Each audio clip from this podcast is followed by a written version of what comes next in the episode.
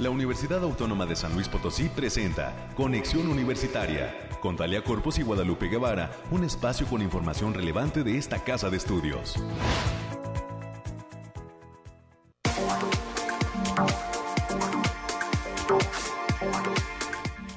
Muchísimas felicidades a todas las personas que nos están escuchando en el marco de este Día de San Valentín, el Día del Amor y la Amistad. esperamos desde Conexión Universitaria que pasen un excelente martes 14 de febrero en compañía de sus seres queridos, de sus amistades, de sus compañeros de trabajo, de su pareja, de quien usted lo decida, pero sobre todo que sea pues de la mejor manera.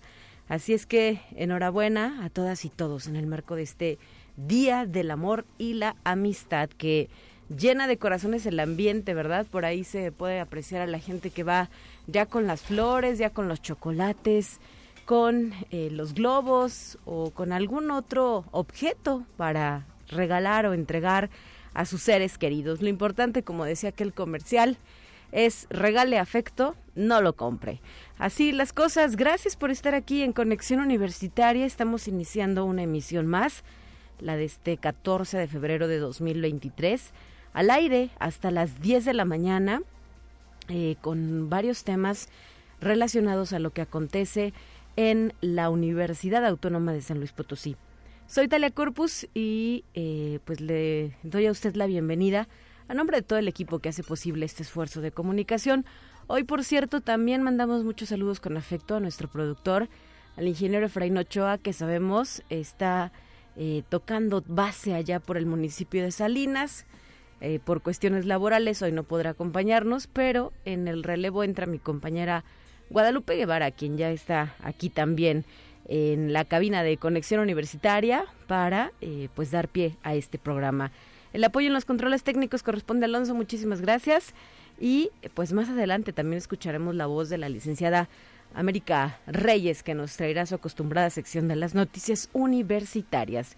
Mientras tanto, le adelanto que el día de hoy vamos a conversar sobre el primer simposio Normatividad y Gestión de Calidad en el Laboratorio, que es organizado desde la Facultad de Ciencias Químicas. Por tal motivo, tendremos una conversación con el doctor Edgar Alejandro Turrubiartes Martínez, quien nos brindará información detallada sobre este evento.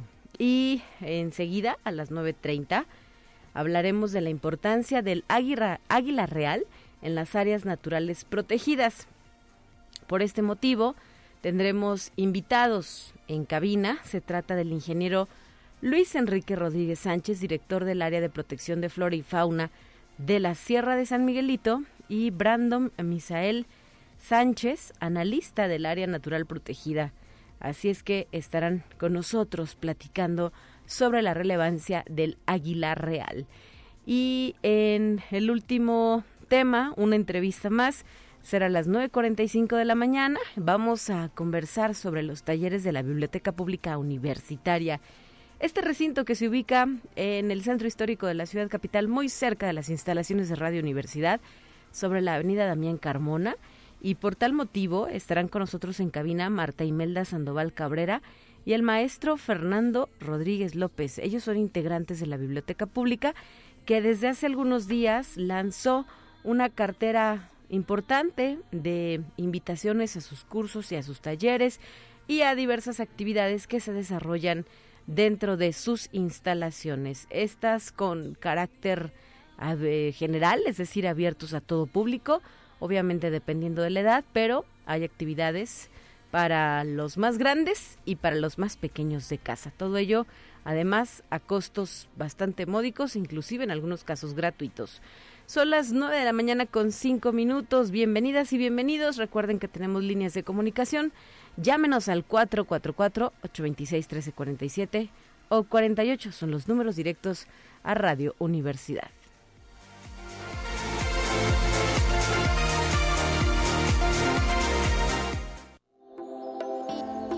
aire, frío, lluvia o calor? Despeja tus dudas con el pronóstico del clima. Hablemos de las cuestiones climatológicas. San Luis Potosí es tocado por el Frente Frío número 32. Esto provoca temperaturas cálidas también a calurosas, más bien a, a pesar de ello hay temperaturas cálidas a calurosas sin probabilidad de lluvia y la Coordinación Estatal de Protección Civil nos pide tener mucha precaución por los vientos con rachas de hasta 50 kilómetros por hora en la zona centro y altiplano, así como en las sierras de zona media y las partes altas de la Huasteca. Entrando a detalle en el pronóstico para la zona altiplano, hoy tendrán una máxima de 28 grados centígrados, una mínima de 6. En el caso de la zona centro, se habla de que el termómetro alcanzará una máxima de 25, una mínima de 8 grados centígrados. En la zona media, pues la cosa se calienta y la temperatura más alta se va a registrar justamente en esta región donde estarían alcanzando una máxima de 35 y una mínima de 8 grados. Para la zona huasteca se pronostica una máxima de 32 y una mínima de 12 y en este momento en la ciudad de San Luis Potosí se tiene una temperatura ambiente de 14 grados centígrados. No por ello, si usted no ha salido de casa, deje de llevar alguna chamarra, porque sí se siente un aire fresquecito y pues más vale extremar precauciones que enfermar, ¿verdad? Hoy en día, donde también con motivo de estos vientos las personas que suelen padecer alergias comienzan a sentir sus efectos con tantos estornudos, pues hay que cuidarnos y recordar también que sigue eh, justamente eh, la vacunación contra COVID-19. Eh, los servicios de salud del estado de San Luis Potosí han estado haciendo extensiva la invitación a la población beneficiaria para que se aplique justo la vacuna contra COVID. Hace poco leía que, por ejemplo, se mantenía la aplicación del inmunológico a nuestra población infantil. Así es que si usted quiere más información, revise por favor las redes sociales de los servicios de salud de San Luis Potosí con la intención de llevar a cabo la vacunación de sus niñas y niños de 5 a 11 años de edad en las primeras y segundas dosis. Mire que es extensa la fecha, desde el pasado primero hasta el próximo 27 de febrero se va a estar vacunando, de lunes a viernes de 8.30 a 2 de la tarde en diversos puntos de vacunación de San Luis y de Soledad, eh, que son los centros de salud. Así es que ahí queda el dato. 9 de la mañana ya con 9 minutos. Comenzamos.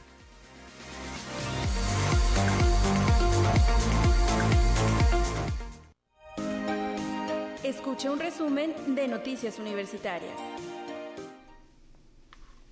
Y para esta sección ya está lista la licenciada América Reyes con un reporte importante de lo que acontece en nuestra universidad. ¿Cómo estás, América? Muy buenos días, bienvenida. Así es, Telia, muy buenos días, muy buenos, frescos y amorosos días de este 14 de febrero. Que se lo pase excelente, se lo pase excelente. Cuídese mucho, cuídese mucho. Y sobre todo que en este, este, día como que es la cerecita del, del pastel de, de todo el año de amor, pero hoy es el mero día. Hoy es el mero día de San Valentín, que por cierto hay que decirlo que San Valentín era soltero, para que no lo anden diciendo que no sé qué. Entonces, no, hoy el día páseselo muy bien, ya, ya lo referías tú, Talia, con su familia, su pareja, los seres cercanos que tenga más a la mano, por favor, quiéralos mucho, mucho y sobre todo dígaselos todos los días. Así es, más allá de las fechas especiales, practicarlo diario, ¿verdad? El querer y el cuidar a nuestra gente. Así es. Y mientras tanto, pues vamos a darle la información, Talia. Y precisamente en este Día del Amor y la Amistad, la zona universitaria poniente organizó una jornada de salud sexual a través del programa Unisalud y de PIPS. Habrá una instalación de módulos con acceso y temas sobre metodología anticonceptiva, derechos sexuales y reproductivos, prevención de enfermedades de transmisión sexual, vacunas, valores en la sexualidad y uso de pastillas de emergencia. Pueden visitar la explanada del engrane allá en la Facultad de Ingeniería. Y también el día de hoy concluye la Semana de la Diversidad en la Escuela Preparatoria de Matehuala, donde el lema fue porque no todos pensamos, vivimos, vestimos, amamos y queremos igual. Actividad de cierre comprende la realización de un tendedero donde este día se exhiben las recomendaciones, sugerencias y opiniones que dan cada uno de los jóvenes en el tema de amor en la adolescencia. Al mediodía se va a realizar la dinámica Corazón Gigante en el patio central de la entidad y a las 18 horas se va a realizar una lectura pública de textos románticos con acceso libre a todo público. Así, así que si usted vive en Matehuala, en aquella ciudad de las Camelias, pues ya sabe que el día de hoy va a haber algo, actividades allá en la Escuela Preparatoria de Matehuala, a quienes les mandamos muchos saludos. Así es, saludos con afecto y también recordar que ellos se encuentran en este proceso de preinscripción para lo que será el próximo ciclo escolar.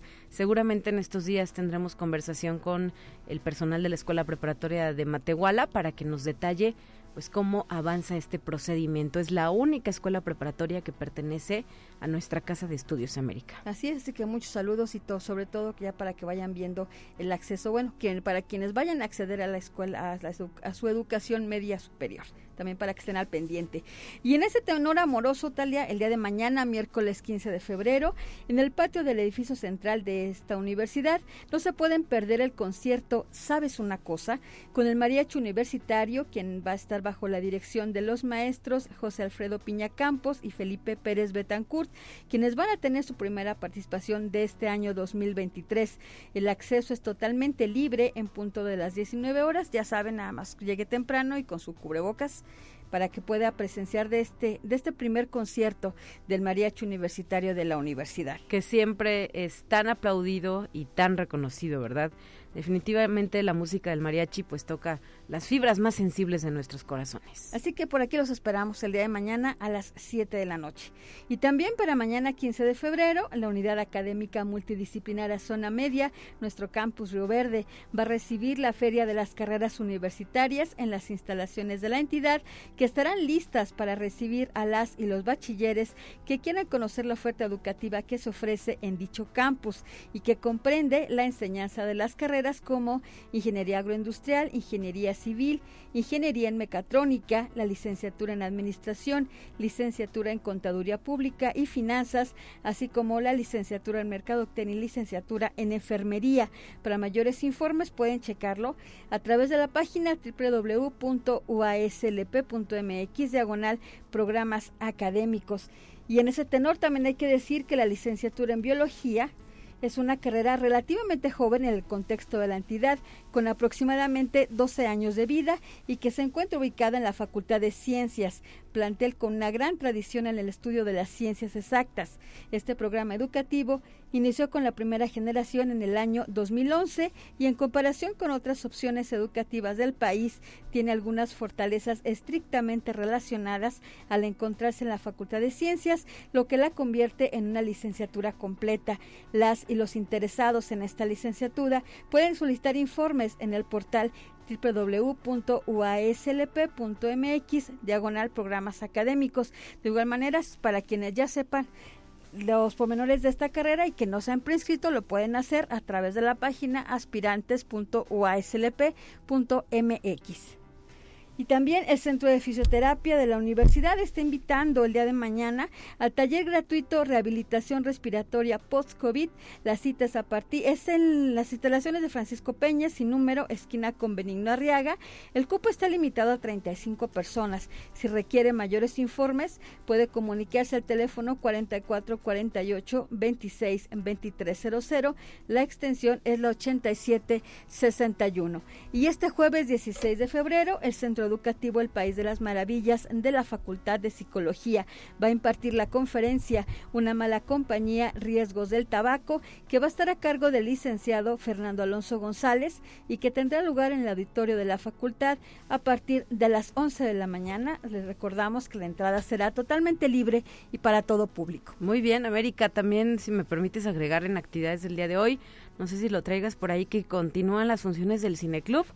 El Cineclub Universitario, en este ciclo que se llama Seis Formas de Decir Adiós, el día de hoy, 14 de febrero, proyecta esta emblemática película 500 días con ella.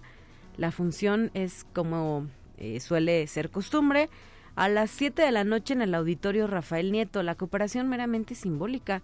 Solo 10 pesos se cobra para estudiantes de INAPAM presentando su credencial y el ingreso general es de 15 pesos. Las últimas funciones son el día 21 de febrero, este maravilloso musical que es La La Land, y el 28 de febrero, Blue Valentine. Son las eh, siguientes películas con las cuales concluye este ciclo de cines, seis formas de decir adiós. ¿Qué más tenemos, América? Tenemos un poquito de más información y el Centro de Salud Universitario dio inicio a una campaña de retiro de implante subdérmico. El costo del proceso para estudiantes es de 80 pesos, 100 pesos para administrativos o ASLP, mientras que para público en general el costo es de 150 pesos. Pueden generar su cita marcando el teléfono 44 48 26 23 66 y 67 en las extensiones 5564 y 5597 o bien pueden mandar un correo a centro.salud@uaslp.mx y también la Facultad de Medicina está invitando a los estudiantes y egresados de las carreras de arte contemporáneo, ciencias ambientales y salud, médico cirujano, fisioterapia, diseño y estudiantes de pregrado para que participen en el primer concurso nacional de artes visuales del vigésimo segundo Congreso Internacional de Medicina 2023. Pueden consultar las bases de participación a través de la página https dos puntos diagonal diagonal Congreso Medicina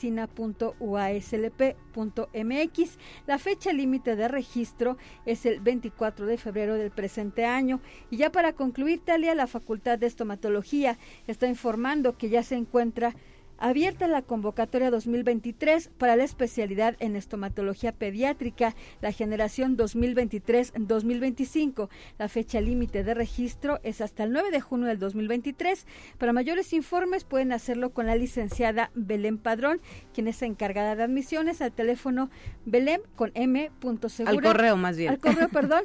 Belén.segura arroba uaslp.mx o bien al teléfono 4448 26 2300, las extensiones 5165 y 5169. Perfecto, muchísimas gracias América por este reporte que nos has ofrecido. Sigue disfrutando del Día del Amor y la Amistad. Así es, buen día para todos, cuídese. 9 de la mañana ya con 18 minutos. Antes de continuar, eh, quisiera también eh, enviar a través de este medio de comunicación una felicitación y total reconocimiento a la doctora María Zenaida Saavedra Leos. Ella es investigadora de la Coordinación Académica Región Altiplano, nuestro campus Matehuala de la UASLP. Y déjeme compartirle con mucha emoción que fue reconocida en la tercera edición del certamen titulado 25 Mujeres en la Ciencia Latinoamérica que organiza la empresa 3M. Así es que, pues muchas felicidades definitivamente es parte de nuestro orgullo UASLP y esta noticia se divulgó recientemente, además en el marco de la conmemoración que es Mujeres en la Ciencia que tuvo lugar el pasado 11 de febrero. Enhorabuena a la doctora María Zenaida Saavedra Leos, con quien en algunas ocasiones hemos tenido oportunidad de conversar aquí en los micrófonos de Conexión Universitaria y pues ojalá que podamos volver a hacerlo eh, dentro de algunos días para eh, entrar a detalle de lo que representa para ella ser ganadora en la tercera edición del certamen 25 Mujeres en la Ciencia Latinoamérica. Ella ganó en la categoría bioquímica y bueno, pues cabe hacer mención, es la tercera edición del certamen, pero eh, pues desde que arrancó este certamen de 25 mujeres en la ciencia Latinoamérica, la UASLP a través de sus científicas, de sus estudiantes, ha resultado eh, pues parte de las diferentes eh, mujeres ganadoras, es decir, está ahí presente el talento femenino universitario y reconocido en este certamen de carácter internacional. Enhorabuena a la doctora María Zenaida Saavedra. 9 de la mañana ya con 20 minutos. Vamos a nuestra primera entrevista de hoy.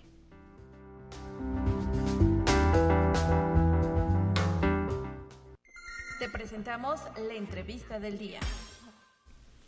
Y nos trasladamos hasta la Facultad de Ciencias Químicas, donde se encuentra el doctor Edgar Alejandro Turrubiartes Martínez, quien nos va a ofrecer los detalles de lo que es el primer simposio titulado Normatividad y gestión de la calidad en el laboratorio, de la teoría a la práctica. Bienvenido, doctor, muy buenos días. Hola, muy buenos días, Talia, te saludo con mucho eh, afecto a ti y a todos los radioescuchas. Muchas gracias, doctor. Pues feliz Día del Amor y la Amistad, ¿verdad? Para iniciar con la conversación. Feliz 14 de febrero. Igualmente. Y pues eh, platícanos sobre este evento, ya está a nada de realizarse, el día de mañana, justamente 15 de febrero, tendrá lugar este primer simposio.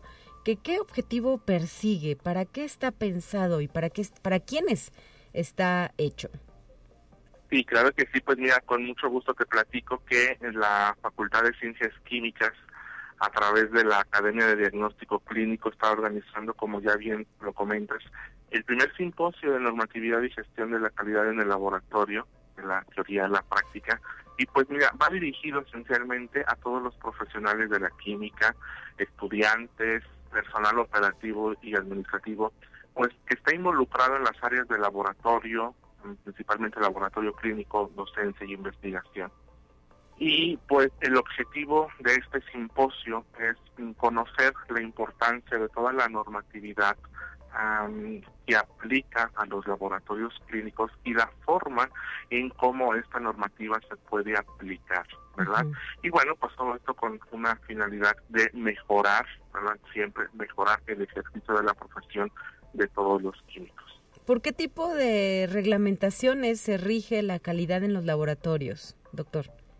Pues mira, son es diferente la normativa, ¿verdad? Y aplica para pues diferentes áreas de laboratorio clínico. Las ciencias de laboratorio clínico son eh, pues varias y nosotros hemos tratado de incluir aquellas que eh, pues donde ha habido algunos cambios, ¿verdad? O donde hemos detectado que se requiere eh, pues la actualización.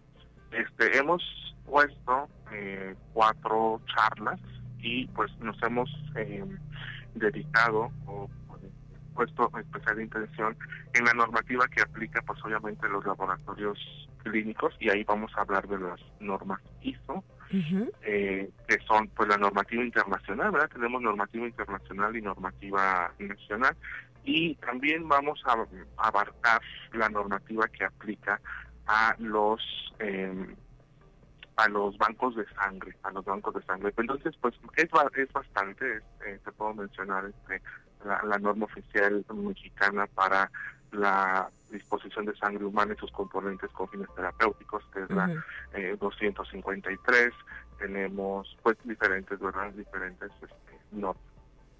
En este sentido, eh, ¿todavía hay oportunidad de estar ahí en el primer simposio o ya se cerraron las inscripciones? No, no, no, los esperamos. Todavía nos quedan pocos lugares, pero este, claro que sí, sí, si alguno de los radioescuchas tiene interés en participar en este simposio, pues con mucho gusto los esperamos.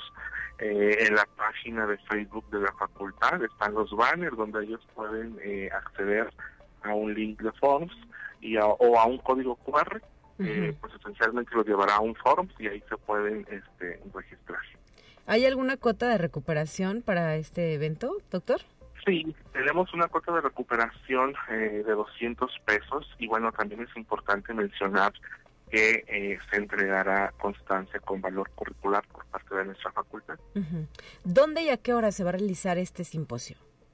Lo vamos a tener el día de mañana, miércoles 15 de febrero, en las instalaciones de la Facultad de Ciencias Químicas, en el auditorio eh, Químico Industrial Rogelio Jiménez Jiménez. Y vamos a dar inicio a las 5 de la tarde y tenemos previsto concluir a las 8. ¿Y quiénes le acompañan en este evento? ¿Quiénes serán los ponentes participantes? Sí, mira, como te comentaba, tenemos cuatro ponentes, eh, expertos cada uno en sus temas. Tenemos a la maestra en salud pública María Guadalupe Sánchez Prieto y ella nos hablará del impacto de la vigilancia sanitaria en los laboratorios clínicos. Eh, posteriormente, la segunda ponencia está a cargo del maestro Jorge Rafael Lucero de la Tejera y él nos eh, hablará pues, de toda la normativa hizo para la certificación y acreditación del laboratorio clínico. Luego eh, tenemos pues la historia de las transfusiones y su normatividad a cargo de la química farmacobióloga María Guadalupe Sierra Rivera y ella nos acompaña del Hospital General de Zona número 50 tiene pues mucha trayectoria allí en Banco de Sangre. Y finalmente nuestra última charla está a cargo del químico Rafael Gerardo Navarro Martínez, él viene de Quinpenco IFA y nos hablará de la norma ISO 17025. Perfecto. Y este tipo de actividades también, me imagino, les permite mantener contacto con sus egresados, ¿no? Sí, mira, este, este, este simposio pues eh, es en base a dos necesidades. La primera, pues la que te, comenté al inicio de la charla, eh, mejorar eh, el ejercicio profesional del químico farmacobiólogo.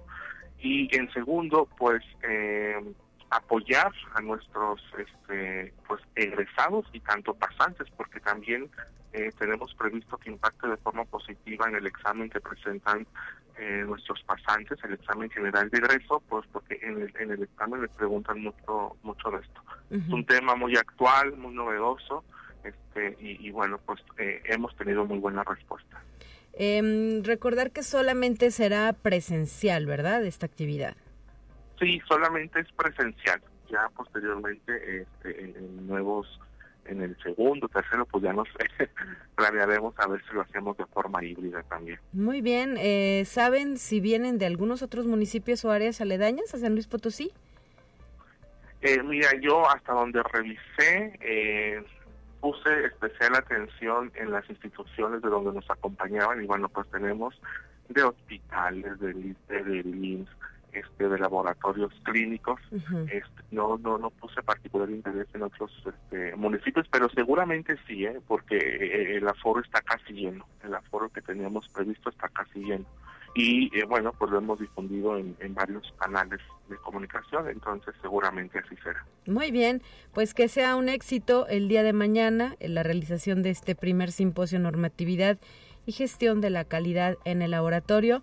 Muchas felicidades, doctor Edgar Alejandro Turrubiartes Martínez, por la organización y pues que todo vaya de, maravilla. Mayores informes, alguna algún correo electrónico, algún número telefónico que nos quiera dejar. Sí, claro que sí, al correo electrónico edgar.turrubiartes.uaclp.mx y bueno, pues aprovecho para agradecer el espacio eh, que nos eh, brindas. Gracias a ustedes por estar con nosotros desde la Facultad de Ciencias Químicas, aquí en Conexión Universitaria. Hasta la próxima. Saludos. Hasta la próxima. Gracias. Saludos. 9 de la mañana, ya con 28 minutos. Hacemos una primera pausa y estaremos de regreso con más. Ya regresando de este corte, vamos a platicar sobre un elemento mm, trascendente en lo que se refiere a nuestra identidad como mexicanas y mexicanos el águila real. Volviendo de la pausa, platicamos de este tema.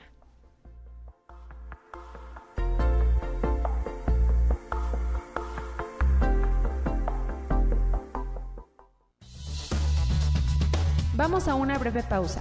Acompáñanos. Son las 9 con 30 minutos. Conexión Universitaria ya regresa con más información. Te presentamos la entrevista del día. Así es, tenemos invitados esta mañana que nos acompañan eh, para hablar de un tema relevante, la importancia del águila real en las áreas naturales protegidas.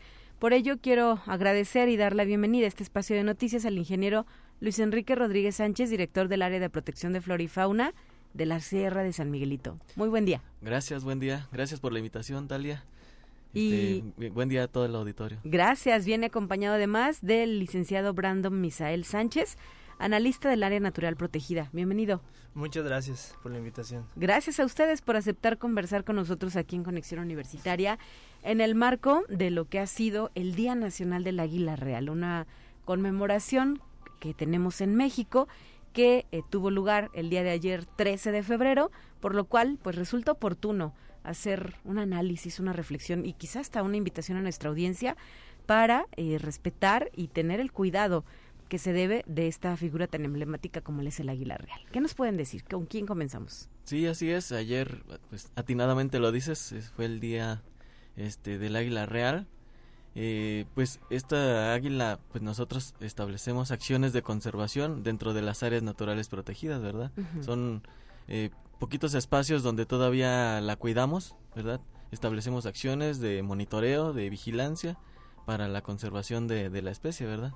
Entonces, aquí en San Luis Potosí, eh, en la área de protección de flora y fauna Sierra de San Miguelito, que fue decretada apenas en, en, el diciembre del 2021. Cumplieron un año, ¿verdad? Cumplimos un año apenas en diciembre de ese, eh, apenas en diciembre hicimos hasta un festival. Sí, cierto, sí lo vimos en redes sociales. Sí, entonces, este, pues estos espacios, pues es donde se conserva en los ecosistemas y la biodiversidad y pues dentro de ella pues este pues el águila real verdad que tenemos como símbolo símbolo nacional es una especie prioritaria y que se encuentra en una categoría de riesgo, ¿verdad? Como, como amenazada dentro de la norma oficial mexicana 059 de la Semarnat. ¿Sabemos desde cuándo enfrenta esta categoría de amenaza el águila real? Es decir, hace 10, 15, 20 años que tiene esta circunstancia.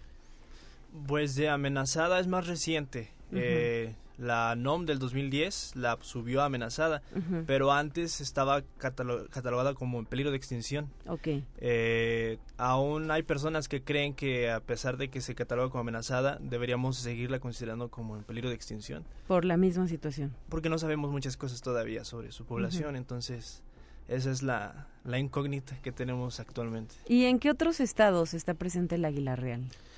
Pues, pues se encuentran en, en muchos estados del norte, se, tiene registro en, en, Chihuahua, en Coahuila, en Zacatecas, hay, hay nidos aquí cerquitas en, en, el estado de Zacatecas, Guanajuato, eh, Sinaloa, sí, Tamaulipas, Sí, realmente está muy está muy distribuida.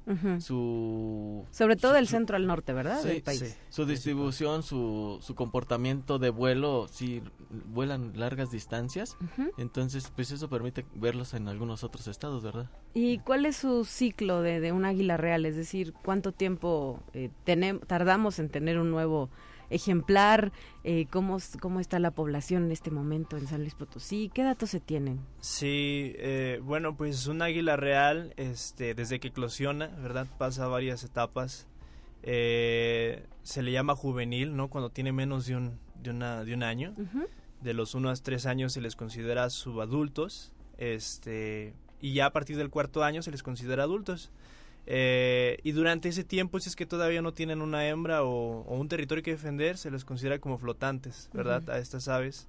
Y están buscando un territorio. Entonces ahí es la etapa en la que son bastante migratorios. Este, y es por eso que están en, muchas partes, ¿verdad?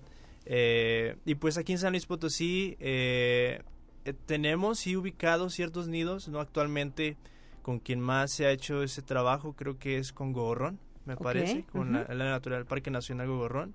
Y actualmente, pues, eh, en la sierra ya estamos empezando también a, a, buscar, ¿verdad? A tener información sobre el águila, porque es un, sabemos que es un corredor donde ella puede estar, eh, pero hay mucha todavía información que debemos de conocer. Y no solamente en San Luis, ¿verdad? En general, en todo el país, sobre sus poblaciones, este, cómo están, eh eh, si están creciendo, ver si están estables, etcétera. Muy bien. ¿Y eh, cómo, de qué se alimenta un águila real? ¿Cuál es su estilo de vida? Además de lo que nos has compartido, eh, ¿cómo la identificamos? La gente que no conocemos mucho de aves, ¿cómo decimos, ah, mira, ese es el águila real? Luego andamos confundiendo águila con cualquier animal, ¿verdad? Con cualquier pájaro.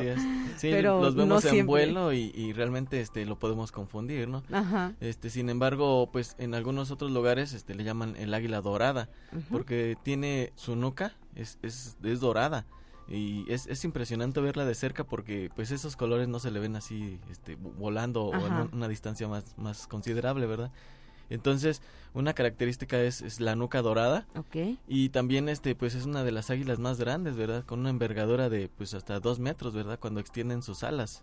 Wow. ¿Y de alto qué será? ¿Un metro? Un metro, sí, sí, sí. Las hembras, eh, bueno, son, eh, son muy características, como dice el Inge Luis, este, su tamaño, ¿verdad? Principalmente. Eh, tienen dos metros y sí, la hembra puede tener hasta un metro de alto. Impone el águila real, ¿verdad? Muchísimo, sí, bastante. ¿Les ha tocado a ustedes ver? Sí, sobrevolando. Pues, a mí no me ha tocado todavía verla, sí. Es, es muy es muy difícil observarla también, ¿verdad?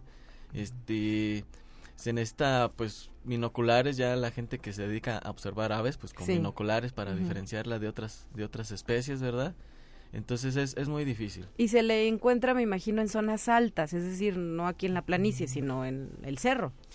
Sí, bueno, eh, en cuanto a la altura, pues el águila puede andar desde nivel del mar, ¿no? La altura, eh, hasta los 2.200, no más de 3.000 metros sobre el nivel del mar.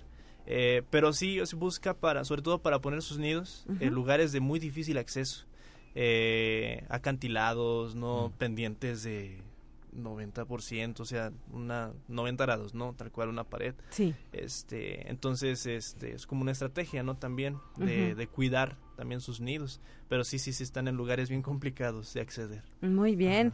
Eh, toda esta información, eh, pues es importante resaltarla en el marco de este Día Nacional del Águila, del Águila Real, que como lo decíamos, ayer se conmemoraba, y pues para darnos una idea de, de cuál es la relevancia, tan solo eh, sabemos que pues aparece nuestro escudo, ¿no? Ahí está el águila real, incluso se le hace eh, pues esta es el, el, personaje de esta escena que nos enseñan en la escuela de Tenochtitlan se funda donde está el águila y el nopal. Es un águila real la que aparece ahí. Sí, pues es, es nuestro símbolo, ¿verdad? Eh, pues aunque es nuestro símbolo y, y, nuestra especie prioritaria para el país, pues no, no muchos no la conocemos, ¿no? O sea, desconocemos de sus hábitos, de, de su estado de conservación, de su distribución, ¿verdad? Y es donde pues los, los investigadores han, han, han hecho varios estudios, ¿verdad? Para ubicar dónde se encuentran nidos, este su ámbito de distribución. Algunas este águilas les han puesto este radares o, o sensores para monitorearlas, ¿verdad? Hasta dónde vuelan. Algunos pues este que les han puesto esos esos este sensores pues han volado hasta Estados Unidos no entonces sus su su vuelo es muy muy largo muy extenso es, es, muy extenso muy muy grande. Y cuáles son las amenazas que enfrenta este ejemplar algunas que nos puedan mencionar sí hay muchas. Eh, uh, por algunas no por mencionar está la pérdida de hábitat no la uh -huh. fragmentación que vamos va, va creciendo las ciudades va perdiendo este eh, el territorio donde puede estar cazando, ¿verdad? Este, está también la, la ganadería la agricultura. Eh, ¿Por qué? Porque eh, el águila come, se alimenta mucho de conejos, de liebres, este, de ratas, no serpientes, otras aves, uh -huh. etcétera, pero también tiene hábitos carroñeros y también puede matar borregos pequeños. Uh -huh. Entonces ahí entra conflicto con los ganaderos, ¿verdad? Y entonces eh, pues qué pasa que las ven y si con, tienen la puntería buena pues las matan no de hecho hubo una campaña hace algunos años en donde eh, junto con el lobo mexicano estuvieron promoviendo cada vez que se mataba a un animal no uh -huh. este la gente les pagaba no dinero o sea les daba monedas por matar a esos animales y uh -huh. pasaba lo mismo con las águilas las mataban las ponían en sus burros y les daban dinero porque para ellos era un, eh, un triunfo tener una amenaza menos no uh -huh. Entonces eso redujo bastante a la población, ¿no? Hasta lo que se conoce actualmente. Y hay otras amenazas como por ejemplo eh, la electrocución por tendidos eléctricos. Ok. Uh -huh. Este, ¿qué más? Este, envenenamientos eh, y muchas otras. Hay muchas otras amenazas que enfrenta actualmente y sobre todo están eh, eh, ligadas a actividades antropogénicas, a que uh -huh. nosotros estamos creciendo hacia donde ellas tienden a vivir. Uh -huh. Claro. ¿no? Que por eso surge también esta área de protección de flora y fauna de la Sierra de San Miguelito. Sí, como una estrategia para la conservación de la biodiversidad, ¿verdad?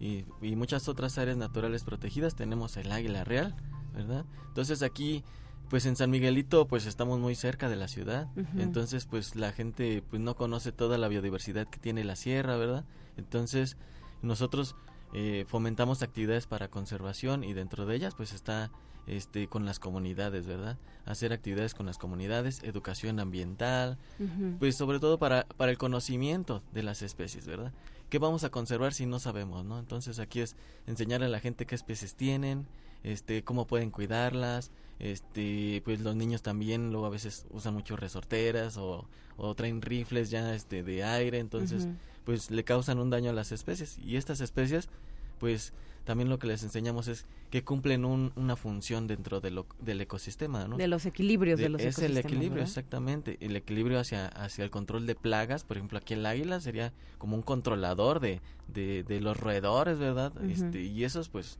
pues pueden causar un daño hacia sus actividades productivas, en este caso la agricultura, ¿verdad? Uh -huh. Pues al ser una, una gran cantidad de, de, de roedores, pues sí puede causar un, un impacto.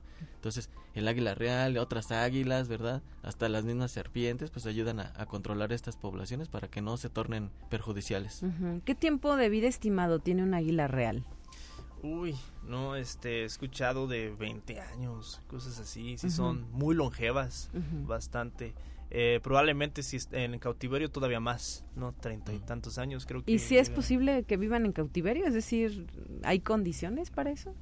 Digo, por el ah. tema de que vuelan tanto, ¿no? Me imagino que decir... Sí, no, pues es, sí, definitivamente una un zoológico o una eh, un centro de rescate no tiene que tener las condiciones para rehabilitarla si es que está herida este y mantenerla en buena condición verdad este hay centros de rescate que que eso tienen que cuidar no además de mandarlos al veterinario y y todo de alimentarlas pues eh, saber cómo entrenarlas para que cuando se liberen verdad pues este se puedan reinsertar se puedan reinsertar y luego no es muy complicado no también este liberar este tipo de animales por muchas circunstancias. Entonces lo mejor es cuidarlas, ¿verdad? Este, hacer conciencia de su importancia, ¿verdad? Este, sobre todo con las personas con las que hay conflictos, eh, de que pues estas efectivamente, como dice Nigel Luis, tienen una función como todo depredador, porque ella es un depredador tope, está hasta arriba de la cadena alimenticia y sus, su presencia es un indicador de que el ecosistema está bien. Y si ya no está, todo se viene, híjoles, pues, ¿qué te puedo decir? Es, es una, una avalancha de muchas... Descontrol. Ajá, un descontrol, porque es una red, ¿no? Donde todos se regulan con todos, entonces sí.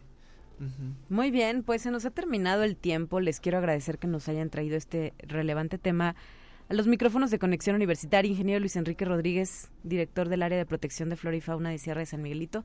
Gracias, por estar con nosotros pues, pues también queremos dar un mensaje, ¿no? De, de, proteger las especies, ¿verdad? Muchas veces, este, pues no, no nos importa, las cazamos, este, no las cuidamos. Y también, este, pues en caso de que encontremos alguna, alguna especie herida, lastimada, bueno, pues podemos llamar a, autoridades que, que, que se encargan de esto, ¿verdad? Está la, la Profepa como una entidad responsable o hay está protección civil, ¿verdad? Y hay asociaciones, como dice mi, mi compañero Brandon, hay asociaciones que también que se encargan de rehabilitar las especies. Muy bien. ¿Ustedes tienen, Brandon, alguna página en Facebook o de qué forma los contacta la población?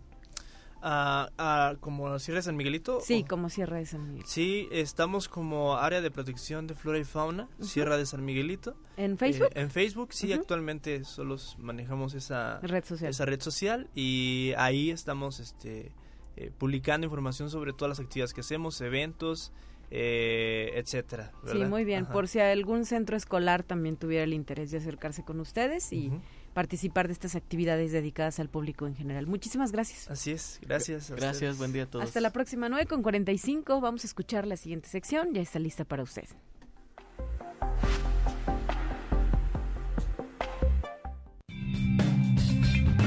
Entérate qué sucede en otras instituciones de educación superior de México. La rectora de la Universidad Autónoma de Aguascalientes, doctora Sandra Yesenia Pinzón Castro, sostuvo una reunión con el licenciado Arturo Fernández Estrada, director del Instituto del Deporte del Estado de Aguascalientes, en donde acordaron mantener un vínculo para difundir y fortalecer los programas de actividad física que ofrecen ambas instituciones, incrementando así el abanico de posibilidades que tienen los estudiantes. Además, reconocieron la importancia de fomentar una formación integral en los futuros profesionistas. Conexión Universitaria. El Centro Acuático Universitario de la Benemérita Universidad Autónoma de Puebla recibirá a más de 300 atletas que participarán en el tercer torneo de la Amistad Curso Largo del 17 al 19 de febrero, el cual será clasificatorio a los Arena Grand Prix, organizado por la Asociación Poblana de Natación, la Benemérita Universidad Autónoma de Puebla y la Federación Mexicana de Natación. El evento reunirá a los mejores eh, nadadores del estado que estén afiliados a la Federación Mexicana de Natación. Conexión Universitaria.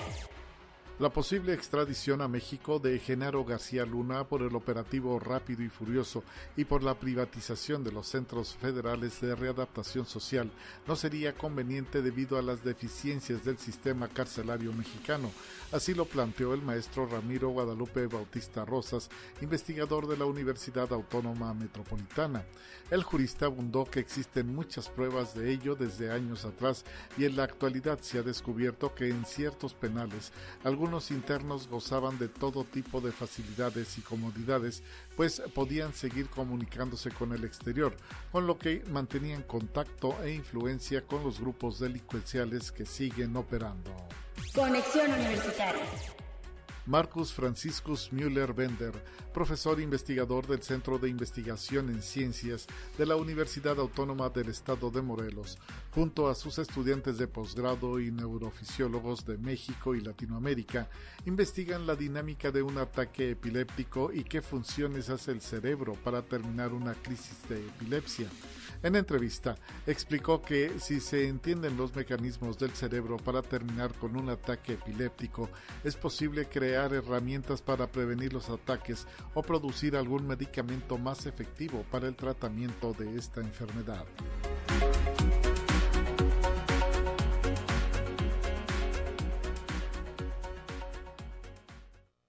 Te presentamos la entrevista del día.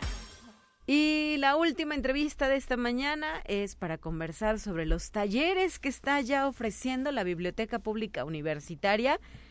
Por este motivo se encuentran en cabina nuestros vecinos de instalaciones universitarias. Marta Imelda Sandoval, ¿cómo estás? Muy buenos días. Hola, muy bien, Talia. Muchas gracias por la invitación. del micrófono. Ahí estás, perfecto. Gracias por estar aquí. No, hombre, gracias por invitarnos. Y también el maestro Fernando Rodríguez López, integrante de esta misma Biblioteca Pública Universitaria. Hola, mucho gusto de estar con ustedes y con todos los que nos están escuchando. Ya cada semestre nos acompañan, ¿verdad? Para hacer esta promoción e invitación al público en general, a los talleres que ofrece la BPU, que hay que decirlos, su público los aclama, porque ustedes ya tienen una población ahí cautiva que espera cada semestre que se lancen estos talleres que en algunos de los casos no tienen costo, en otros sí, pero eh, pues justo los minutos que nos quedan son para platicar a grandes rasgos sobre la oferta que traen. ¿Con quién comenzamos? Ah, bueno, como tú comentas, Tali, siempre pues semestre con semestre realizamos actividades eh, para tanto el público en general como la comunidad universitaria y pues este año iniciamos eh, con todas las pilas con nuevos talleres. Tenemos lo que es el taller Conoce tu celular, este es para adultos mayores con la finalidad de que ellos pues puedan utilizar el dispositivo móvil y todas las herramientas que éste le ofrece. Bien sabemos que muchas veces pues ya los adultos mayores traen sus teléfonos eh, celulares y siempre pues no falta que le pidan asesoría a los hijos, a los nietos, nos ha pasado a nosotros también que los papás nos piden asesoría y a veces pues nosotros nada más le decimos, ay pues que la moviste y lo arreglamos y ya, pero no les decimos que no. El cómo. El cómo, ajá. Exactamente, entonces pues esa es la intención, que ellos puedan hacer uso del celular que ellos traen y de todas las herramientas que éste les ofrece. Claro, y además un celular con las aplicaciones que necesitamos o que ocupamos se vuelve en una excelente herramienta de apoyo, ¿verdad? Y ello, que sí. eso es lo que descubren los adultos mayores que participan. Es para adultos en general, ¿verdad? Ajá, es para adultos en general. Este, eh, estas, estos talleres o asesorías son los lunes de cuatro, perdón, de sí, de dos, de dos perdón, de dos a tres, los martes y jueves de cinco a seis y miércoles y viernes de una a dos. Muy bien, ahí está una de las primeras invitaciones para que se registren y eh, traigan su teléfono celular, ¿verdad? Es lo único que hay que sí, presentar. Nada más con su teléfono celular y ahí pues este se da la asesoría a, a todas las personas. Y luego hasta cuestiones de seguridad, ¿no? Porque ahora, digo, traer un celular es una maravilla, pero cuando no sabemos cómo, también es un riesgo. Sí. Eso es lo más importante, que sí les hacemos la aclaración de que siempre tengan mucho cuidado con sus con, con, sus contactos, con cuando reciben sus mensajes y todo eso. Entonces, la información que manejan, y las del banco, las apps del banco, que son es más común que quieran utilizar ese tipo de información o las apps para pagar servicios. Entonces, bueno, ahí les damos orientación para este tipo de, de situaciones. Muy y bien. bueno, continuamos. Sí. Hay otro taller que es bien aclamado por todos los adultos mayores, jubilados y demás. Bueno, que es el taller de computación para adultos mayores. Muy bien. Y bueno, esos talleres, por ejemplo, los, los iniciamos cada año, pero debido a la demanda que hemos tenido, ya los hicimos ahora sí a temporales. Cada semestre empieza un nuevo taller. Sí. Y bueno, ahora tenemos nuevos grupos y estos nuevos grupos son los lunes de 10 de la mañana a 12 del día y ese mismo lunes a las cin- de 5 a 7. Los miércoles de 6 a 8 y los viernes de 12 a 2 y en la tarde ya de 6 a 8. Bueno, hay muchos grupos, ¿verdad? Digo, Sí. por esta alta demanda. Sí, así es. Y de hecho, bueno, lo que tratamos de hacer es que eh, puedan estar en diferentes horarios para que la gente pueda elegir el horario que más le convenga, ¿no? Y que- en el que tenga chance. ¿Y Entonces, aquí bueno, sí hay que llevar computadora o ustedes tienen algunos No, equipos? en el área de cómputo nosotros eh, contamos ahí con las computadoras, entonces nada más ellos que vayan con todas las ganas posibles la disposición y bueno, ahí les les damos nosotros un pequeño manualito, una guía que este es lo que vamos a utilizar en todo el año y se ven todos los temas. Muy bien. ¿Cómo qué temas a grandes rasgos revisan en este taller básico? Este, vemos pues desde lo inicial cómo prender y apagar la computadora, el entorno Windows, posteriormente vemos Word, este, vemos también Internet. Básicamente estamos, eh, vemos lo que ellos necesitan o que requieren, ¿no? En su vida diaria, que a lo mejor en Internet es que quiero sacar las citas en el ISTE o en el seguro, que quiero sacar mis recibos, ¿no? De pago. Entonces, pues ahí nosotros les enseñamos todas esas cuestiones. En cuanto a Word, pues a lo mejor algunos, eh, aparte de que están jubilados, tienen algún negocio o algo así, entonces les decimos, ay, pues es que puedes hacer, este, difundir, este, lo que tienes de tu negocio mediante folletitos y demás, y les enseñamos eso, o sea, que sea práctico para su Ujú. vida. Que a lo mejor si me dices inscríbete, a este, digo, no, ya me lo sé, ¿verdad? Pero una persona adulta mayor que luego le tiene también miedo a las máquinas es de muchísima ayuda para ellos y les cambia su vida también. Y por ejemplo, a veces ellos reciben como regalo de sus hijos, de sus nietos, equipos y dicen, ching, no lo puedo usar. Entonces, bueno, aquí es la, la oportunidad para que ellos también les damos la chance de que traigan sus equipos y lo tienen una laptop o una tablet. Eh, no les hacemos la, mucho la recomendación porque ellos tienen que venir cargando y todo eso, pero y aquí hay equipos. Sí, ¿no? por Pero- seguridad también. Ajá, Exactamente. por seguridad, pero bueno, la verdad es que es un super tallerzazo que, bueno, recomendamos para todos los que nos están escuchando. Muy bien, ¿qué más tienen chicos? Porque ya casi se nos acaba el Sí, tiempo. tenemos el taller básico de lengua de señas mexicana, que también es uno de los hits en la biblioteca. Este ahorita eh, va a iniciar dos grupos. El primero es los lunes de 6 a 7 y los viernes de 2 a 3. Ujú. Muy bien. Bueno, también tenemos el taller de braille, que son parte de nuestros talleres de inclusión. Y bueno, estos serían los martes de 4 a 6, de, sí, de 4 a 6, y los jueves también de, cua- de 4 a 6. De 4 a 5. De 4 a 5, perdón. Ujú. Y bueno, ahí estamos trabajando en colaboración con eh, la Secretaría de Turismo Municipal de San Luis Potosí. y Nos acompaña la licenciada en Educación Especial, Cristal del Rocío Gutiérrez López. Ella bueno, es la instructora. ella es nuestra instructora. Ajá, y Muy bueno, bien. en colaboración. Ese es para adultos jóvenes, para Pa- quien Para sí, todo el público en general. Adolescentes principalmente. Muy bien, ¿qué más chicos? Tenemos también un nuevo taller que eh, acabamos de a- aperturar este año. Es arte en papel, técnica de filigrana. Este serían los sábados de 1 a 3.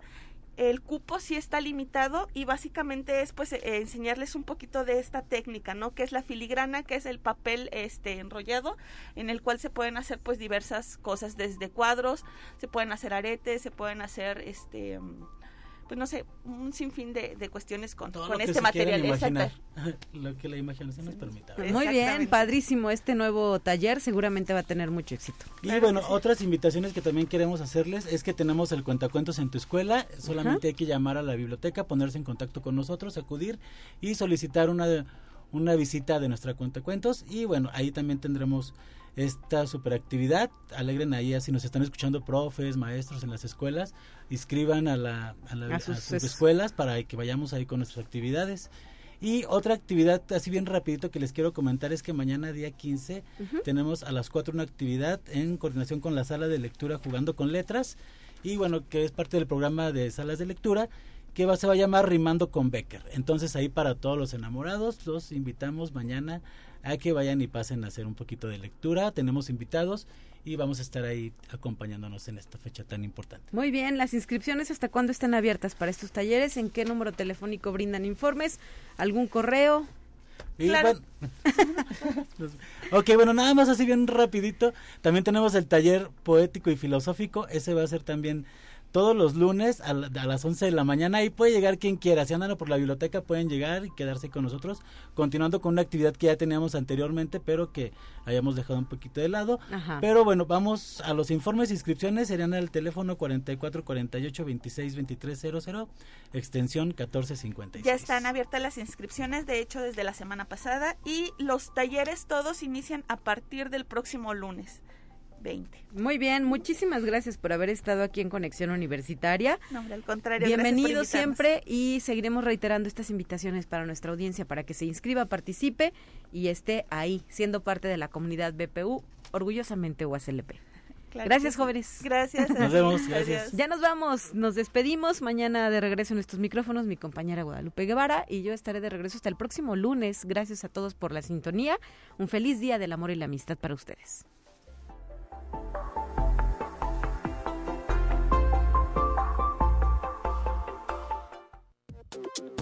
Así avanza la ciencia en el mundo. Descubre investigaciones y hallazgos que hoy son noticia.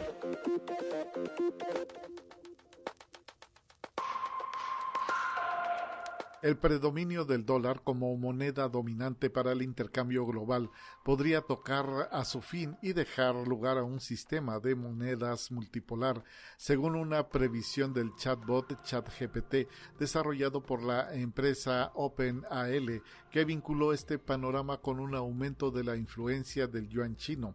Sobre la base de información que se extiende hasta 2021, el programa de inteligencia artificial, consultado por Business Insider, evaluó que es posible que ni el dólar ni el yuan tengan en el futuro un papel de liderazgo. Conexión Universitaria un pequeño asteroide ingresó a la atmósfera terrestre la noche del 12 al 13 de febrero de 2023, explotando sobre el Canal de la Mancha.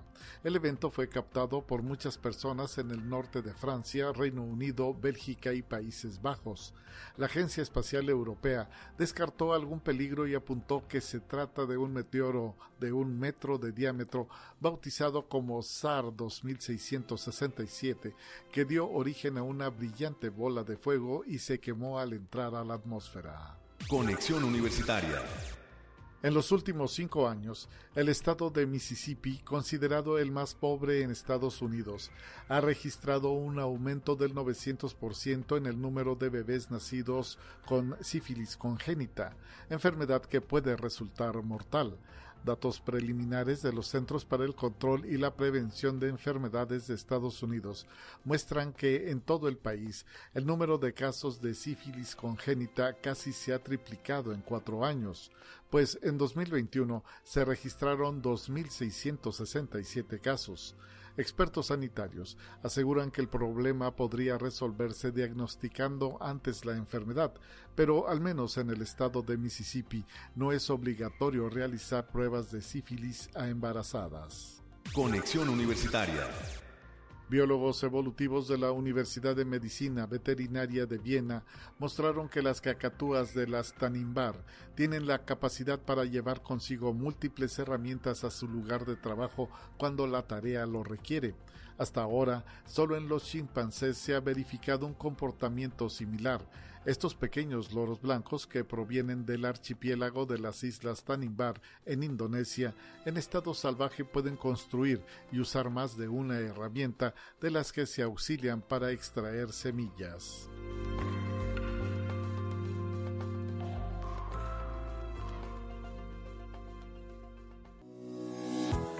La Universidad Autónoma de San Luis Potosí presentó Conexión. Texto, materiales interactivos. Seamos comunidad en Instagram. Radio TV UASLP. Y suscríbete a nuestros canales de YouTube. Radio y TV UASLP. Nuestras producciones. Leya la historia, el acervo. Y UASLP en vivo. Las transmisiones.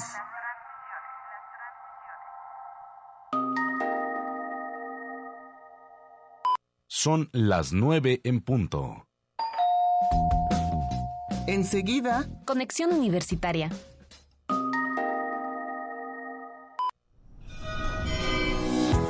La Universidad Autónoma de San Luis Potosí presenta Conexión Universitaria con Talia Corpus y Guadalupe Guevara, un espacio con información relevante de esta casa de estudios.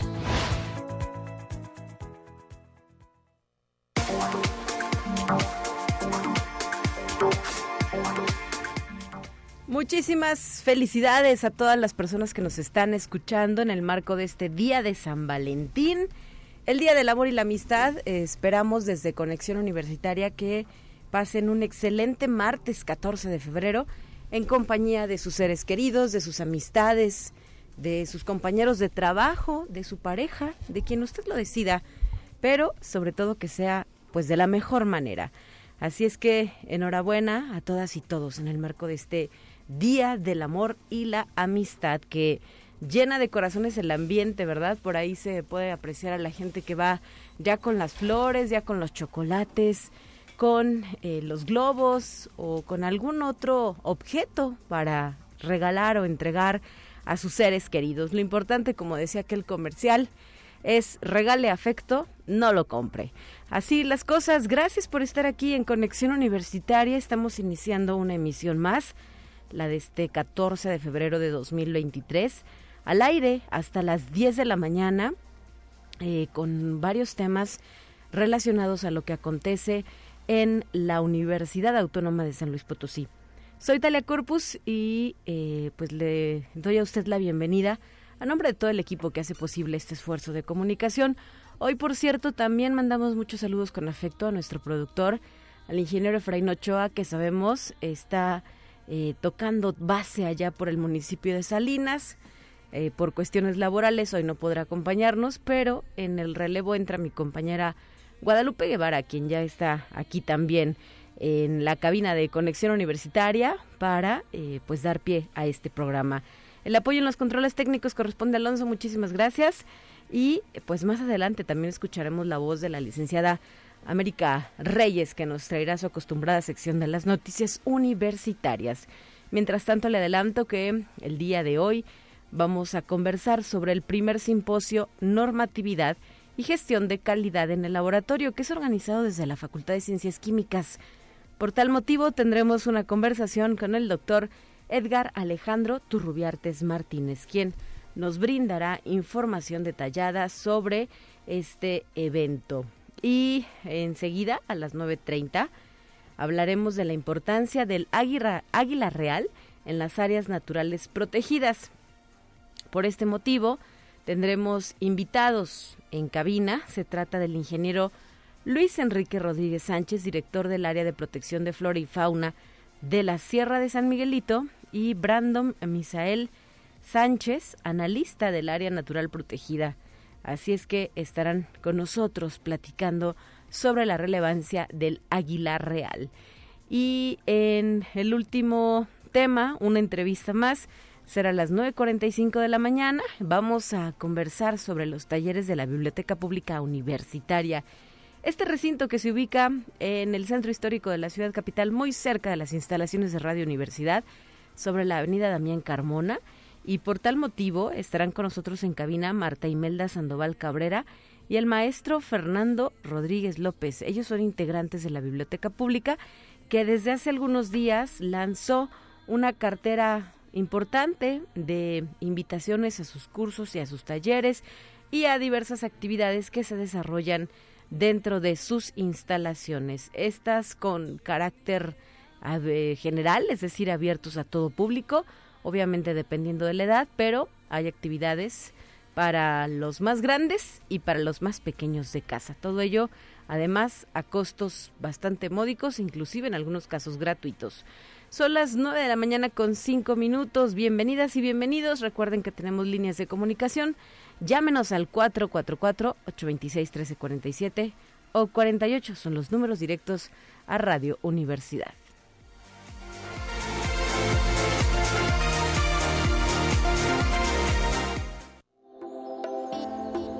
Aire, frío, lluvia o calor? Despeja tus dudas con el pronóstico del clima. Hablemos de las cuestiones climatológicas. San Luis Potosí es tocado por el Frente Frío número 32. Esto provoca temperaturas cálidas también a calurosas, más bien a, pesar de ello hay temperaturas cálidas a calurosas sin probabilidad de lluvia y la Coordinación Estatal de Protección Civil nos pide tener mucha precaución por los vientos con rachas de hasta 50 kilómetros por hora en la zona centro y altiplano, así como en las sierras de zona media y las partes altas de la Huasteca. Entrando a detalle en el pronóstico para la zona altiplano, hoy tendrán una máxima de 28 grados centígrados, una mínima de 6. En el caso de la zona centro, se habla de que el termómetro alcanzará una máxima de 25, una mínima de 8 grados centígrados. En la zona media, pues la cosa se calienta y la temperatura más alta se va a registrar justamente en esta región donde estarían alcanzando una máxima de 35 y una mínima de 8 grados. Para la zona huasteca se pronostica una máxima de 32 y una mínima de 12 y en este momento en la ciudad de San Luis Potosí se tiene una temperatura ambiente de 14 grados centígrados. No por ello, si usted no ha salido de casa, deje de llevar alguna chamarra porque sí se siente un aire fresquecito y pues más vale extremar precauciones que enfermar, ¿verdad? Hoy en día donde también con motivo de estos vientos las personas que suelen padecer alergias comienzan a sentir sus efectos con tantos estornudos, pues hay que cuidarnos y recordar también que sigue eh, justamente eh, la vacunación contra COVID-19. Eh, los servicios de salud del estado de San Luis Potosí han estado haciendo extensiva la invitación a la población beneficiaria para que se aplique justo la vacuna contra COVID. Hace poco leía que, por ejemplo, se mantenía eh, la aplicación del inmunológico a nuestra población infantil. Así es que si usted quiere más información, revise por favor las redes sociales de los servicios de salud de San Luis Potosí con la intención de llevar a cabo la vacunación de sus niñas y niños de 5 a 11 años de edad en las primeras y segundas dosis. Mire que es extensa la fecha, desde el pasado primero hasta el próximo 27 de febrero se va a estar vacunando, de lunes a viernes de 8.30 a 2 de la tarde en diversos puntos de vacunación de San Luis y de Soledad, eh, que son los centros de salud. Así es que ahí queda el dato, 9 de la mañana ya con 9 minutos, comenzamos.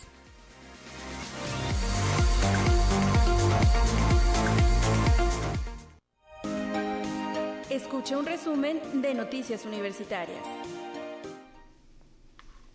Y para esta sección ya está lista la licenciada América Reyes con un reporte importante de lo que acontece en nuestra universidad. ¿Cómo estás, América? Muy buenos días, bienvenida. Así es, Telia, muy buenos días, muy buenos, frescos y amorosos días de este 14 de febrero. Que se lo pase excelente, se lo pase excelente. Cuídese mucho, cuídese mucho. Y sobre todo que en este, este, día como que es la cerecita del, del pastel de, de todo el año de amor, pero hoy es el mero día. Hoy es el mero día de San Valentín, que por cierto hay que decirlo que San Valentín era soltero, para que no lo anden diciendo que no sé qué. Entonces, no, hoy el día páseselo muy bien, ya, ya lo referías tú, Talia, con su familia, su pareja, los seres cercanos que tenga más a la mano, por favor, quiéralos mucho, mucho y sobre todo dígaselos todos los días. Así es, más allá de las fechas especiales, practicarlo diario, ¿verdad? El querer y el cuidar a nuestra gente. Así es. Y mientras tanto, pues vamos a dar la información, Talia. Y precisamente en este Día del Amor y la Amistad, la zona universitaria poniente organizó una jornada de salud sexual a través del programa Unisalud y de PIPS. Habrá una instalación de módulos con acceso y temas sobre metodología anticonceptiva, derechos sexuales y reproductivos, prevención de enfermedades de transmisión sexual, vacunas, valores en la sexualidad y uso de pastillas de emergencia. Pueden visitar la explanada del engrane allá en la Facultad de Ingeniería. Y también el día de hoy concluye la Semana de la Diversidad en la Escuela Preparatoria de Matehuala, donde el lema fue porque no todos pensamos, vivimos, vestimos, amamos y queremos igual. La actividad de cierre comprende la realización de un tendedero donde este día se exhiben las recomendaciones, sugerencias y opiniones que dan cada uno de los jóvenes en el tema de amor en la adolescencia. Al mediodía se va a realizar la dinámica Corazón Gigante en el patio central de la entidad y a las 18 horas se va a realizar una lectura pública de textos románticos con acceso libre a todo público, así Así que si usted vive en Matehuala, en aquella ciudad de las Camelias, pues ya sabe que el día de hoy va a haber algo, actividades allá en la Escuela Preparatoria de Matehuala, a quienes les mandamos muchos saludos. Así es, saludos con afecto y también recordar que ellos se encuentran en este proceso de preinscripción para lo que será el próximo ciclo escolar. Seguramente en estos días tendremos conversación con el personal de la Escuela Preparatoria de Matehuala para que nos detalle pues cómo avanza este procedimiento. Es la única escuela preparatoria que pertenece a nuestra Casa de Estudios América. Así es, así que muchos saludos y todo, sobre todo que ya para que vayan viendo el acceso, bueno, para quienes vayan a acceder a la escuela, a, a su educación media superior también para que estén al pendiente. Y en ese tenor amoroso, Talia, el día de mañana, miércoles 15 de febrero, en el patio del edificio central de esta universidad, no se pueden perder el concierto Sabes una cosa, con el mariachi universitario, quien va a estar bajo la dirección de los maestros José Alfredo Piña Campos y Felipe Pérez Betancourt, quienes van a tener su primera participación de este año 2023. El acceso es totalmente libre en punto de las 19 horas, ya saben, nada más llegue temprano y con su cubrebocas para que pueda presenciar de este, de este primer concierto del Mariachi Universitario de la Universidad. Que siempre es tan aplaudido y tan reconocido, ¿verdad? Definitivamente la música del mariachi pues toca las fibras más sensibles de nuestros corazones. Así que por aquí los esperamos el día de mañana a las 7 de la noche. Y también para mañana 15 de febrero, la Unidad Académica Multidisciplinaria Zona Media, nuestro campus Río Verde, va a recibir la Feria de las Carreras Universitarias en las instalaciones de la entidad que estarán listas para recibir a las y los bachilleres que quieran conocer la oferta educativa que se ofrece en dicho campus y que comprende la enseñanza de las carreras como ingeniería agroindustrial, ingeniería civil, ingeniería en mecatrónica, la licenciatura en administración, licenciatura en contaduría pública y finanzas, así como la licenciatura en mercadotecnia y licenciatura en enfermería. Para mayores informes pueden checarlo a través de la página www.uaslp.mx diagonal programas académicos. Y en ese tenor también hay que decir que la licenciatura en biología es una carrera relativamente joven en el contexto de la entidad, con aproximadamente 12 años de vida y que se encuentra ubicada en la Facultad de Ciencias, plantel con una gran tradición en el estudio de las ciencias exactas. Este programa educativo inició con la primera generación en el año 2011 y en comparación con otras opciones educativas del país, tiene algunas fortalezas estrictamente relacionadas al encontrarse en la Facultad de Ciencias, lo que la convierte en una licenciatura completa. Las y los interesados en esta licenciatura pueden solicitar informes en el portal www.uaslp.mx diagonal programas académicos. De igual manera, para quienes ya sepan los pormenores de esta carrera y que no se han prescrito lo pueden hacer a través de la página aspirantes.uaslp.mx. Y también el Centro de Fisioterapia de la Universidad está invitando el día de mañana al taller gratuito Rehabilitación Respiratoria Post-COVID. Las citas a partir es en las instalaciones de Francisco Peña, sin número, esquina con Benigno Arriaga. El cupo está limitado a 35 personas. Si requiere mayores informes, puede comunicarse al teléfono 4448 26 2300. La extensión es la 8761. Y este jueves 16 de febrero, el Centro Educativo El País de las Maravillas de la Facultad de Psicología. Va a impartir la conferencia Una mala compañía, riesgos del tabaco, que va a estar a cargo del licenciado Fernando Alonso González y que tendrá lugar en el auditorio de la facultad a partir de las 11 de la mañana. Les recordamos que la entrada será totalmente libre y para todo público. Muy bien, América, también si me permites agregar en actividades del día de hoy, no sé si lo traigas por ahí que continúan las funciones del Cineclub. El Cineclub Universitario, en este ciclo que se llama Seis Formas de Decir Adiós, el día de hoy, 14 de febrero, proyecta esta emblemática película 500 días con ella. La función es como eh, suele ser costumbre, a las 7 de la noche en el auditorio Rafael Nieto. La cooperación meramente simbólica. Solo 10 pesos se cobra para estudiantes de INAPAM presentando su credencial y el ingreso general es de 15 pesos. En las últimas funciones son el día 21 de febrero, este maravilloso musical que es La La Land, y el 28 de febrero, Blue Valentine. Son las eh, siguientes películas con las cuales concluye este ciclo de cine, seis formas de decir adiós. ¿Qué más tenemos, América? Tenemos un poquito de más información y el Centro de Salud Universitario dio inicio a una campaña de retiro de implante subdérmico. El costo del proceso para estudiantes es de 80 pesos, 100 pesos para administrativos o ASLP, mientras que para público en general el costo es de 150 pesos. Pueden generar su cita marcando el teléfono 44 48 26 23 66 y 67 en las extensiones 5564 y 5597 o bien pueden mandar un correo a centro.salud@uaslp.mx y también la Facultad de Medicina está invitando a los estudiantes y egresados de las carreras de arte contemporáneo, ciencias ambientales y salud, médico cirujano, fisioterapia, diseño y estudiantes de pregrado para que participen en el primer concurso nacional de artes visuales del vigésimo segundo Congreso Internacional de Medicina 2023. Pueden consultar las bases de participación a través de la página https dos puntos diagonal diagonal Congreso Medicina La fecha límite de registro es el 24 de febrero del presente año. Y ya para concluir, Talia, la Facultad de Estomatología está informando que ya se encuentra abierta la convocatoria 2023 para la especialidad en estomatología pediátrica, la generación 2023-2025. La fecha límite de registro es hasta el 9 de junio del 2023. Para mayores informes pueden hacerlo con la licenciada Belén Padrón, quien es encargada de admisiones al teléfono belén con m.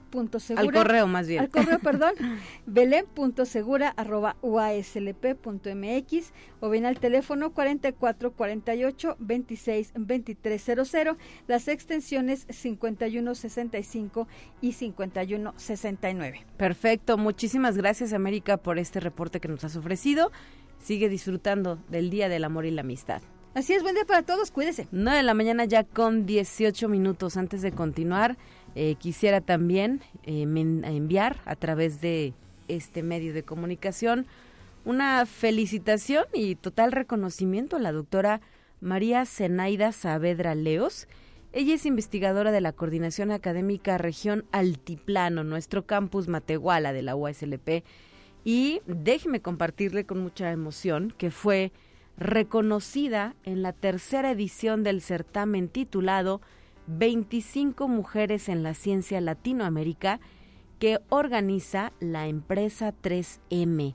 Así es que, pues muchas felicidades definitivamente es parte de nuestro orgullo UASLP y esta noticia se divulgó recientemente, además en el marco de la conmemoración que es Mujeres en la Ciencia que tuvo lugar el pasado 11 de febrero.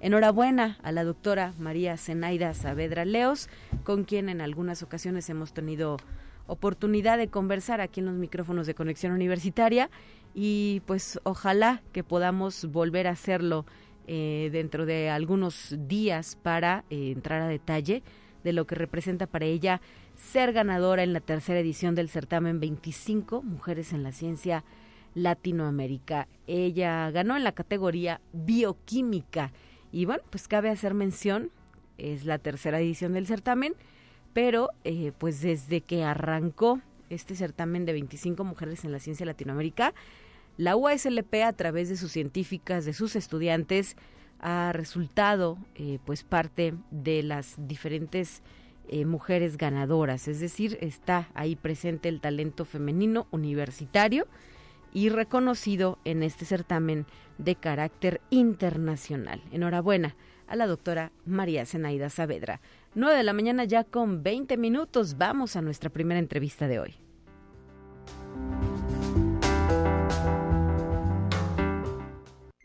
Te presentamos la entrevista del día.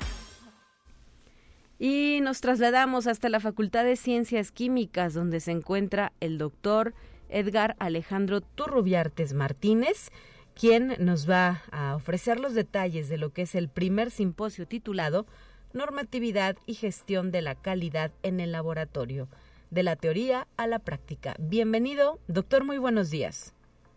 Hola, muy buenos días, Talia, te saludo con mucho eh, afecto a ti y a todos los radioescuchas. Muchas gracias, doctor. Pues feliz Día del Amor y la Amistad, ¿verdad? Para iniciar con la conversación.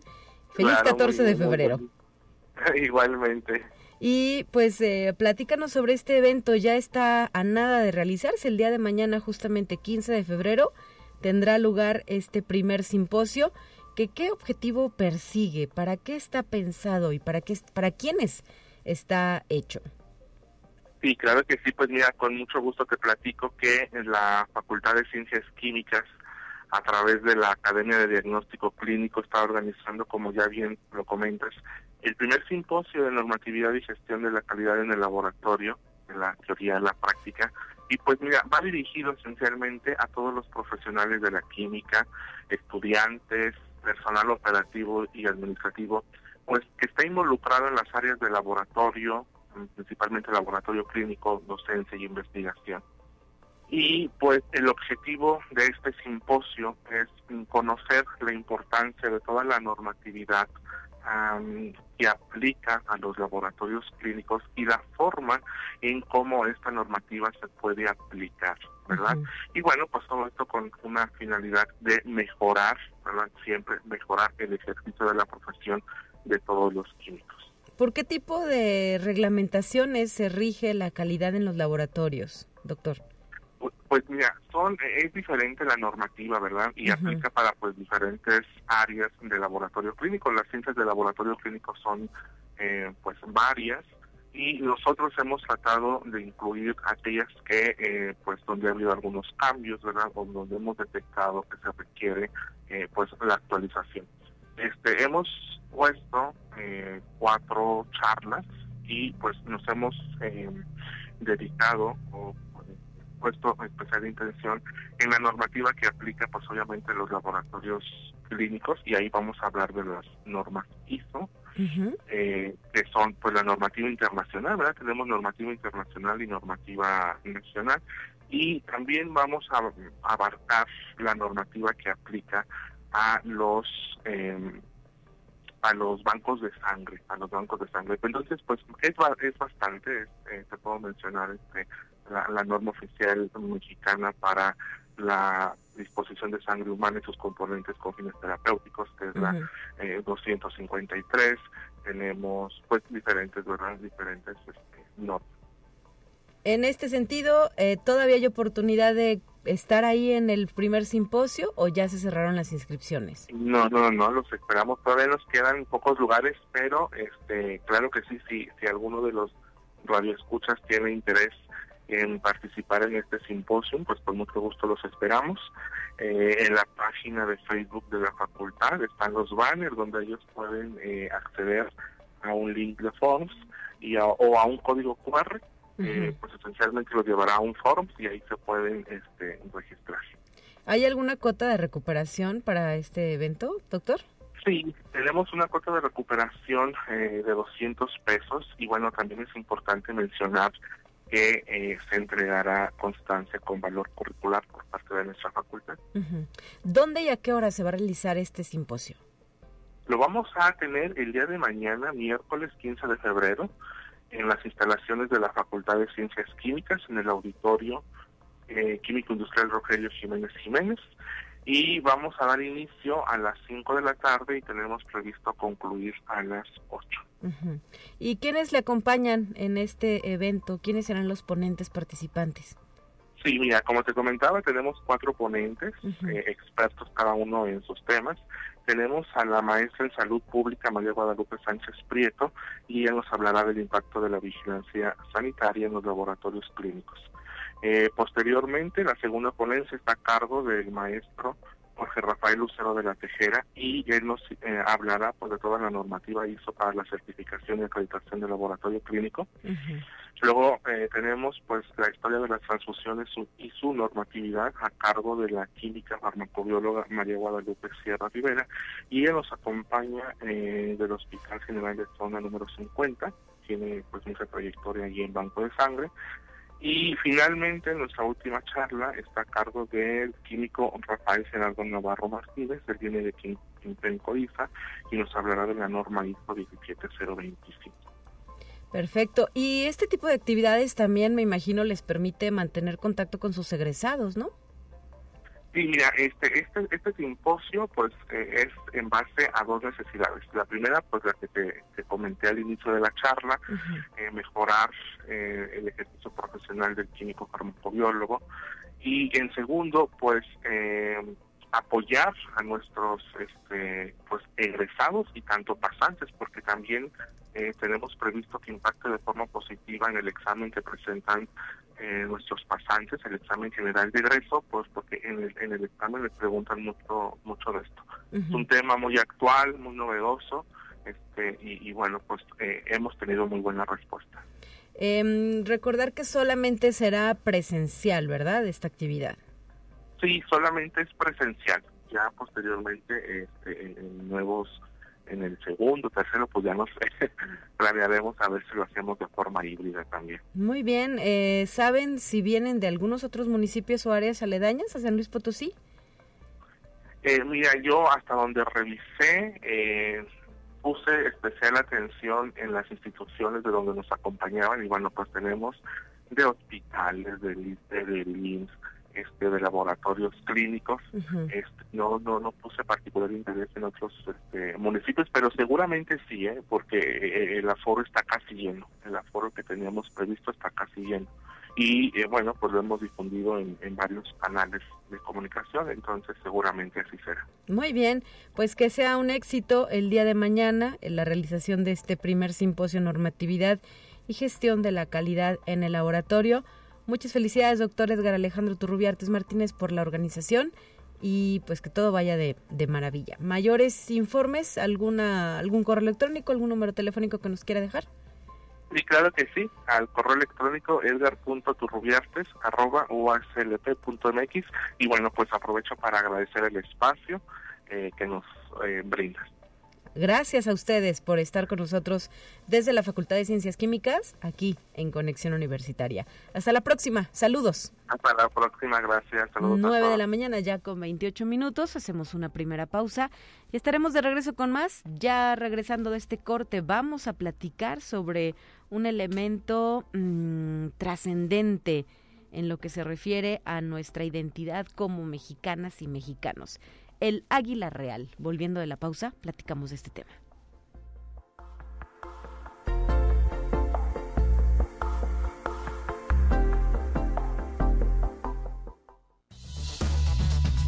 Vamos a una breve pausa. Acompáñanos. Son las 9 con 30 minutos. Conexión Universitaria ya regresa con más información. Te presentamos la entrevista del día. Así es, tenemos invitados esta mañana que nos acompañan eh, para hablar de un tema relevante, la importancia del águila real en las áreas naturales protegidas. Por ello quiero agradecer y dar la bienvenida a este espacio de noticias al ingeniero Luis Enrique Rodríguez Sánchez, director del área de protección de flora y fauna de la Sierra de San Miguelito. Muy buen día. Gracias, buen día. Gracias por la invitación, Talia. Y este, buen día a todo el auditorio. Gracias. Viene acompañado además del licenciado Brandon Misael Sánchez, analista del área natural protegida. Bienvenido.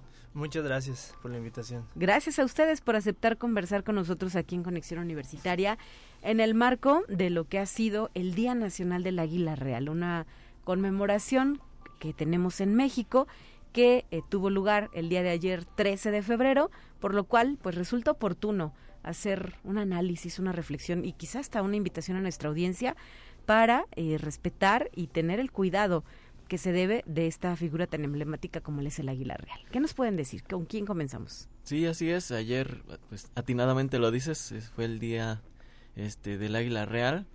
Eh, pues esta águila, pues nosotros establecemos acciones de conservación dentro de las áreas naturales protegidas, ¿verdad? Son eh, poquitos espacios donde todavía la cuidamos, ¿verdad? Establecemos acciones de monitoreo, de vigilancia para la conservación de, la especie, ¿verdad? Entonces, aquí en San Luis Potosí, eh, en la área de protección de flora y fauna Sierra de San Miguelito, que fue decretada apenas en, en, el diciembre del 2021. Cumplieron un año, ¿verdad? Cumplimos un año apenas en diciembre de ese, eh, apenas en diciembre hicimos hasta un festival. Sí, cierto, sí lo vimos en redes sociales. Sí, entonces, este, pues estos espacios, pues es donde se conserva en los ecosistemas y la biodiversidad y pues dentro de ella pues este pues el águila real verdad que tenemos como símbolo símbolo nacional es una especie prioritaria y que se encuentra en una categoría de riesgo verdad como como amenazada dentro de la norma oficial mexicana 059 de la Semarnat. ¿Sabemos desde cuándo enfrenta esta categoría de amenaza el águila real? Es decir, hace 10, 15, 20 años que tiene esta circunstancia. Pues de amenazada es más reciente. eh, la NOM del 2010 la subió a amenazada, uh -huh. pero antes estaba catalog catalogada como en peligro de extinción. Okay. Eh, aún hay personas que creen que a pesar de que se cataloga como amenazada, deberíamos seguirla considerando como en peligro de extinción. Por la misma situación. Porque no sabemos muchas cosas todavía sobre su población, uh -huh. entonces esa es la, la incógnita que tenemos actualmente. ¿Y en qué otros estados está presente el águila real? Pues, pues se encuentran en, en muchos estados del norte. Se, se tiene registro en, en, Chihuahua, en Coahuila, en Zacatecas. Hay, hay nidos aquí cerquitas en, en, en, el estado de Zacatecas. Uh -huh. Guanajuato. Eh, Sinaloa, sí, Tamaulipas. Sí, es, realmente está ajá. muy está muy distribuida. Uh -huh. Su sobre todo del centro al norte, ¿verdad? Sí, del país. Sí. Su distribución, su, su comportamiento de vuelo, sí vuelan largas distancias. Uh -huh. Entonces, pues eso permite verlos en algunos otros estados, ¿verdad? ¿Y cuál es su ciclo de, de un águila real? Es decir, ¿cuánto tiempo eh, tenemos, tardamos en tener un nuevo ejemplar, eh, cómo, cómo está la población en este momento en San Luis Potosí, qué datos se tienen. Sí, eh, bueno, pues un águila real, este, desde que eclosiona, ¿verdad? Pasa varias etapas. Eh, se le llama juvenil, ¿no? Cuando tiene menos de un, de una, de un año. Uh -huh. De los 1 a 3 años se les considera subadultos, este, y ya a partir del cuarto año se les considera adultos. Eh, y durante ese tiempo, si es que todavía no tienen una hembra o, o un territorio que defender, se les considera como flotantes, ¿verdad? Uh -huh. A estas aves. Y están buscando un territorio. Entonces ahí es la etapa en la que son bastante migratorios. Este, y es por eso que están en, en, en muchas partes, ¿verdad? Eh, y pues aquí en San Luis Potosí eh, tenemos sí ubicados ciertos nidos, ¿no? Actualmente con quien más se ha hecho ese trabajo creo que es con Gorrón me okay. parece, con uh -huh. la, la Natural Parque Nacional Gogorrón. Y actualmente, pues, eh, en la sierra ya estamos empezando también a, a, a, buscar, ¿verdad? A tener información sobre el águila, porque es un, sabemos que es un corredor donde ella puede estar, eh, pero hay mucha todavía información que debemos de conocer. Y no solamente en San Luis, ¿verdad? Uh -huh. En general, en todo el país, sobre sus poblaciones, este, cómo están, eh, eh si están creciendo, ver si están estables, etcétera. Muy bien. ¿Y eh, cómo, de qué se alimenta un águila real? ¿Cuál es su estilo de vida? Además de lo que nos has compartido. Eh, ¿Cómo la identificamos? La gente que no conocemos mucho de aves, ¿cómo decimos, ah, mira, ese es el águila real? Luego andamos confundiendo águila con cualquier animal, ¿verdad? Con sí, cualquier es, pájaro. Sí, pero los vemos no en vuelo y, y, realmente este lo podemos confundir, ¿no? Ajá. Este, sin embargo, pues en algunos otros lugares este le llaman el águila dorada, uh -huh. porque tiene su nuca es, es, es dorada y es, es impresionante verla de cerca porque pues esos colores no se le ven así este, volando Ajá. o en una distancia más, más considerable, ¿verdad?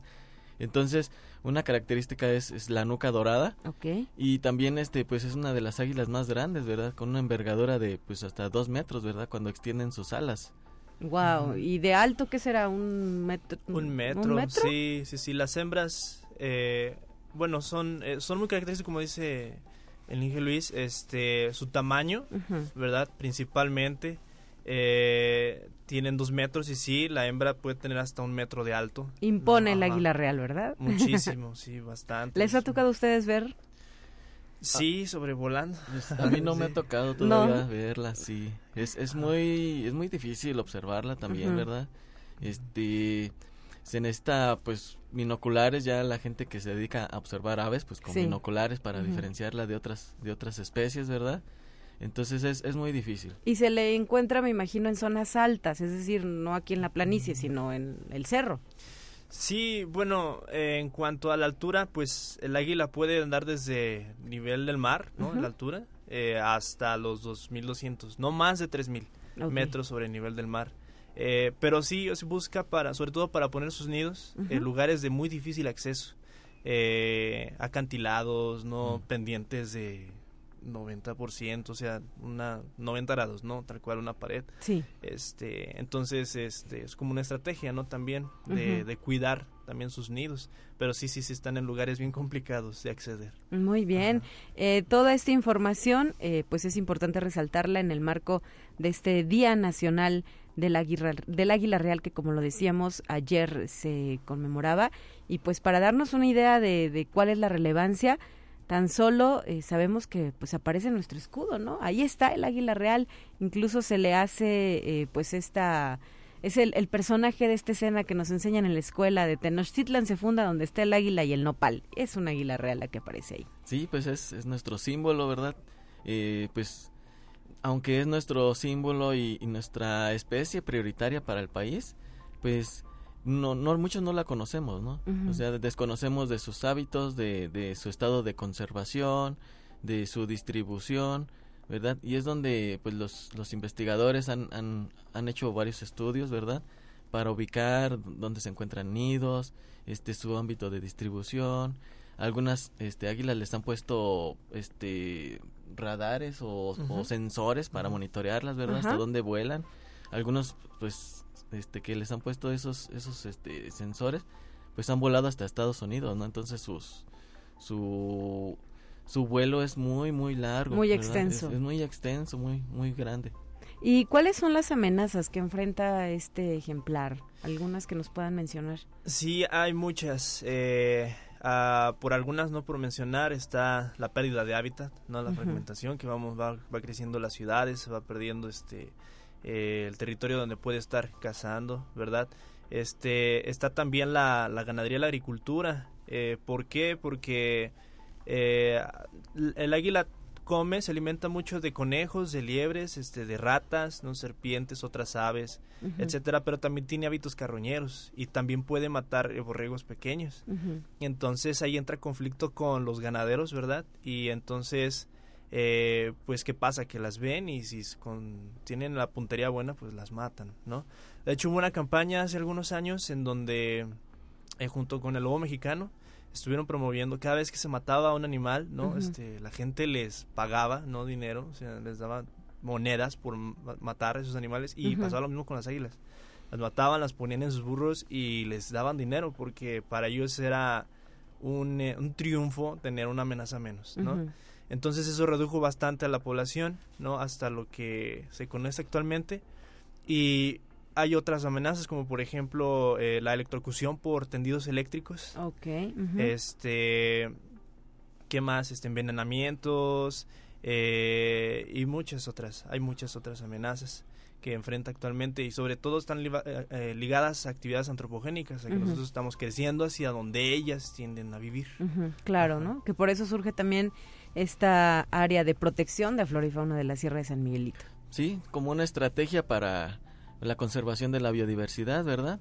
Y, y muchas otras áreas naturales protegidas. Tenemos el águila real, ¿verdad? Entonces aquí, pues en San Miguelito, pues estamos muy cerca de la ciudad. Entonces, pues la gente pues no conoce toda la biodiversidad que tiene la sierra, ¿verdad? Entonces, nosotros eh, fomentamos actividades para conservación y dentro de ellas, pues está este con las comunidades, ¿verdad? Hacer actividades con las comunidades, educación ambiental, pues sobre todo para, para el conocimiento de las especies, ¿verdad?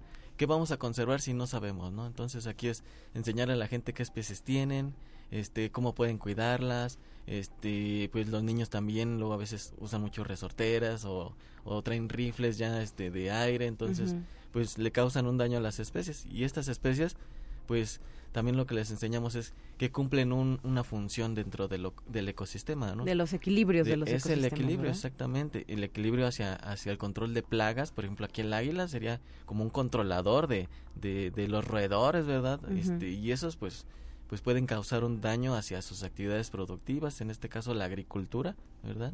Pues al ser una, una gran cantidad de, de, roedores, pues sí puede causar un, impacto. Entonces, el águila real, otras águilas, ¿verdad? Hasta las mismas serpientes, pues ayudan a, controlar estas poblaciones para que no se tornen perjudiciales. ¿Qué tiempo de vida estimado tiene un águila real? Uy, no, este, he escuchado de 20 años, cosas así, sí son muy longevas, bastante. Eh, probablemente si en cautiverio todavía más, ¿no? Treinta y tantos años creo que. ¿Y si es posible que vivan en cautiverio? Es decir, ¿hay condiciones para eso? Digo, por el ah. tema de que vuelan tanto, ¿no? Me imagino que decir. Sí, no, pues es, sí, definitivamente una un zoológico o una eh, un centro de rescate no tiene que tener las condiciones para rehabilitarla si es que está herida este y mantenerla en buena condición ¿verdad? Este, hay centros de rescate que, que eso tienen que cuidar, ¿no? Además de mandarlos al veterinario y, y todo, alimentarlas, pues eh, saber cómo entrenarlas para que cuando se liberen, ¿verdad? Pues este... Se puedan reinsertar. Se puedan reinsertar. Y luego no es muy complicado, ¿no? También este liberar este tipo de animales por muchas circunstancias. Entonces lo mejor es cuidarlas, ¿verdad? Este, hacer conciencia de su importancia, ¿verdad? Este, sobre todo con las personas con las que hay conflictos eh, de que pues estas efectivamente como dice Nigel Luis tienen una función como todo depredador porque ella es un depredador tope está hasta arriba de la cadena alimenticia y sus, su presencia es un indicador de que el ecosistema está bien y si ya no está todo se viene, híjoles, pues, ¿qué te puedo decir? Esa es una, una avalancha de muchas... Descontrol. Ajá, un descontrol, porque es una red, ¿no? Donde todos se regulan con todos, entonces sí. Muy bien, pues se nos ha terminado el tiempo. Les quiero agradecer que nos hayan traído este relevante tema a los micrófonos de Conexión Universitaria, ingeniero Luis Enrique Rodríguez, director del área de protección de flora y fauna de Sierra de San Miguelito. Gracias, por estar con nosotros. Pues, pues también queremos dar un mensaje, ¿no? De, de, proteger las especies, ¿verdad? Muchas veces, este, pues no, no nos importa, las cazamos, este, no las cuidamos y también, este, pues en caso de que encontremos alguna alguna especie herida, lastimada, bueno, pues podemos llamar a, autoridades que, que, que, se encargan de esto, ¿verdad? Está la, la Profepa como una entidad responsable o hay esta protección civil, ¿verdad? Y hay asociaciones, como dice mi, mi compañero Brandon, hay asociaciones que también que se encargan de rehabilitar las especies. ¿verdad? Muy bien. ¿Ustedes tienen, Brandon, alguna página en Facebook o de qué forma los contacta la población? Uh, como Sierra de San Miguelito. Sí, como Sierra de San Miguelito. Sí, estamos como área de protección de flora y fauna, Sierra de San Miguelito. ¿En Facebook? Eh, en Facebook, sí, actualmente solo manejamos esa red social. Esa red social y ahí estamos este, eh, publicando información sobre todas las actividades que hacemos, eventos, eh, etcétera. Sí, muy bien. Por si algún centro escolar también tuviera el interés de acercarse con ustedes y participar de estas actividades dedicadas al público en general. Muchísimas gracias. Así es, gracias. Gracias, buen día a todos. Hasta la próxima 9 con 45. Vamos a escuchar la siguiente sección. Ya está lista para usted.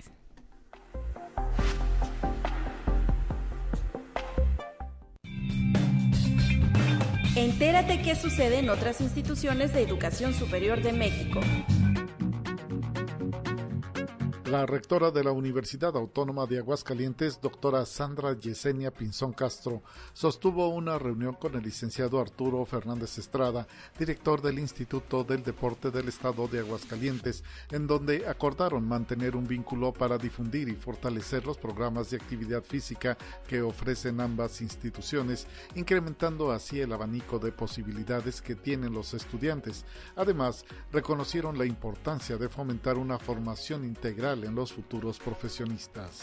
Conexión Universitaria. El Centro Acuático Universitario de la Benemérita Universidad Autónoma de Puebla recibirá a más de 300 atletas que participarán en el tercer torneo de la Amistad Curso Largo del 17 al 19 de febrero, el cual será clasificatorio a los Arena Grand Prix, organizado por la Asociación Poblana de Natación, la Benemérita Universidad Autónoma de Puebla y la Federación Mexicana de Natación. El evento reunirá a los mejores eh, nadadores del estado que estén afiliados a la Federación Mexicana de Natación. Conexión Universitaria. La posible extradición a México de Genaro García Luna por el operativo Rápido y Furioso y por la privatización de los centros federales de readaptación social no sería conveniente debido a las deficiencias del sistema carcelario mexicano. Así lo planteó el maestro Ramiro Guadalupe Bautista Rosas, investigador de la Universidad Autónoma Metropolitana. El jurista abundó que existen muchas pruebas de ello desde años atrás y en la actualidad se ha descubierto que en ciertos penales algunos internos gozaban de todo tipo de facilidades y comodidades, pues podían seguir comunicándose con el exterior, con lo que mantenían contacto e influencia con los grupos delincuenciales que siguen operando. Conexión Universitaria. Marcus Franciscus Müller Bender, profesor investigador del Centro de Investigación en Ciencias de la Universidad Autónoma del Estado de Morelos, junto a sus estudiantes de posgrado y neurofisiólogos de México y Latinoamérica, investigan la dinámica de un ataque epiléptico y qué funciones hace el cerebro para terminar una crisis de epilepsia. En entrevista, explicó que si se entienden los mecanismos del cerebro para terminar con un ataque epiléptico, es posible crear herramientas para prevenir los ataques o producir algún medicamento más efectivo para el tratamiento de esta enfermedad.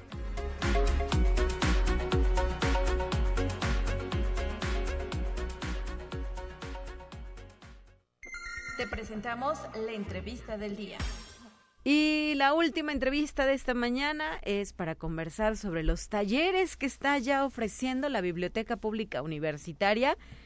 Por este motivo se encuentran en cabina nuestros vecinos de instalaciones universitarias. Marta Imelda Sandoval, ¿cómo estás? Muy buenos días. Hola, muy bien, Talia. Muchas Más gracias por la cerquita del micrófono. Ahí estás, perfecto. Gracias por estar aquí. No, hombre, gracias por invitarnos. Y también el maestro Fernando Rodríguez López, integrante de esta misma Biblioteca Pública Universitaria. Hola, mucho gusto de estar con ustedes y con todos los que nos están escuchando. Ya cada semestre nos acompañan, ¿verdad? Para hacer esta promoción e invitación al público en general, a los talleres que ofrece la BPU, que hay que decirlos, su público los aclama, porque ustedes ya tienen una población ahí cautiva que espera cada semestre que se lancen estos talleres que en algunos de los casos no tienen costo, en otros sí, pero eh, pues justo los minutos que nos quedan son para platicar a grandes rasgos sobre la oferta que traen. ¿Con quién comenzamos? Bueno, como tú comentas, Tali, siempre pues semestre con semestre realizamos actividades eh, para tanto el público en general como la comunidad universitaria y pues este año iniciamos eh, con todas las pilas con nuevos talleres. Tenemos lo que es el taller Conoce tu celular. Este es para adultos mayores con la finalidad de que ellos pues puedan utilizar el dispositivo móvil y todas las herramientas que éste le ofrece. Bien sabemos que muchas veces pues ya los adultos mayores traen sus teléfonos eh, celulares y siempre pues no falta que le pidan asesoría a los hijos, a los nietos, nos ha pasado a nosotros también que los papás nos piden asesoría y a veces pues nosotros nada más le decimos, ay pues que la moviste y lo arreglamos y ya, pero no les decimos que no. El Entonces, cómo, El cómo, ¿verdad? ajá. Exactamente, entonces pues esa es la intención, que ellos puedan hacer uso del celular que ellos traen y de todas las herramientas que este les ofrece. Claro, y además un celular con las aplicaciones que necesitamos o que ocupamos se vuelve en una excelente herramienta de apoyo, ¿verdad? Y Claro ello- que sí. eso es lo que descubren los adultos mayores que participan. Es para adultos en general, ¿verdad? Ajá, es para adultos en general.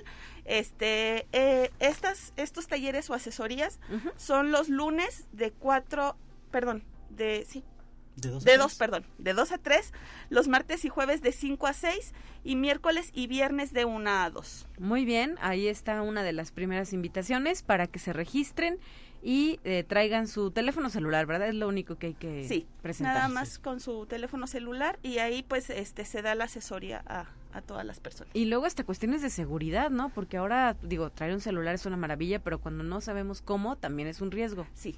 Eso es lo más importante que sí les hacemos la aclaración de que siempre tengan mucho cuidado con sus con, con sus contactos, con cuando reciben sus mensajes y todo eso. La información que las manejan, ¿verdad? contraseñas y las del banco, las apps del banco, que son es más común que quieran utilizar ese tipo de información Ajá. o las apps para pagar servicios. Entonces, bueno, ahí les damos orientación para este tipo de, de situaciones. Muy y bien. bueno, continuamos. Sí. Hay otro taller que es bien aclamado por todos los adultos mayores, jubilados y demás. Bueno, que es el taller de computación para adultos mayores. Muy bien. Y bueno, esos talleres, por ejemplo, los, los iniciamos cada año, pero debido a la demanda que hemos tenido, ya los hicimos ahora sí a temporales. Cada semestre empieza un nuevo taller. Sí. Y bueno, ahora tenemos nuevos grupos y estos nuevos grupos son los lunes de 10 de la mañana a 12 del día y ese mismo lunes a las cin- de 5 a 7. Los miércoles de 6 a 8 y los viernes de 12 a 2 y en la tarde ya de 6 a 8. Bueno, hay muchos grupos, ¿verdad? Digo, Sí. por esta alta demanda. Sí, así es. Y de hecho, bueno, lo que tratamos de hacer es que eh, puedan estar en diferentes horarios para que la gente pueda elegir el horario que más le convenga, ¿no? Y que- en el que tenga chance. ¿Y Entonces, aquí sí hay que llevar computadora o ustedes tienen algunos No, equipos? en el área de cómputo nosotros eh, contamos ahí con las computadoras, entonces nada más ellos que vayan con todas las ganas posibles la disposición y bueno, ahí les ma- les damos nosotros un pequeño manualito, una guía que este es lo que vamos a utilizar en todo el año y se ven todos los temas. Muy bien, ¿cómo qué temas a grandes rasgos revisan en este taller básico? Este, vemos pues desde lo inicial cómo prender y apagar la computadora, el entorno Windows, posteriormente vemos Word, este, vemos también Internet. Básicamente estamos, eh, vemos lo que ellos necesitan o que requieren, ¿no? En su vida diaria, que a lo mejor en Internet es que quiero sacar las citas en el ISTE o en el seguro, que quiero sacar mis recibos, ¿no? De pago. Entonces, pues ahí nosotros les enseñamos todas esas cuestiones. En cuanto a Word, pues a lo mejor algunos, eh, aparte de que están jubilados, tienen algún negocio o algo así, entonces les decimos, ay, pues es que puedes hacer, este, difundir, este, lo que tienes de tu negocio mediante folletitos y demás, y les enseñamos eso, o sea, que sea práctico para su vida. Que a lo mejor si me dices inscríbete, te digo, no, ya me lo sé, ¿verdad? Pero una persona adulta mayor que luego le tiene también miedo a las máquinas es de muchísima ayuda para ellos y les cambia su vida también. Y por ejemplo, a veces ellos reciben como regalo de sus hijos, de sus nietos, equipos y dicen, ching, no lo puedo usar. Entonces, bueno, aquí es la, la oportunidad para que ellos también les damos la chance de que traigan sus equipos y lo tienen una laptop o una tablet. Eh, no les hacemos la, mucho la recomendación porque ellos tienen que venir cargando y todo eso, pero y aquí hay equipos. Sí, ¿no? por Pero- seguridad también. Ajá, por seguridad, pero bueno, la verdad es que es un super tallerzazo que bueno, recomendamos para todos los que nos están escuchando. Muy bien, ¿qué más tienen chicos? Porque ya casi se nos acaba el Sí, tiempo. tenemos el taller básico de lengua de señas mexicana, que también es uno de los hits en la biblioteca. Este ahorita eh, va a iniciar dos grupos. El primero es los lunes de 6 a 7 y los viernes de 2 a 3. Muy bien. Bueno, también tenemos el taller de braille, que son parte de nuestros talleres de inclusión. Y bueno, estos serían los martes de 4 a 6, de, sí, de 4 a 6, y los jueves también de, cua- de 4 a 6. De 4 a 5. De 4 a 5, perdón.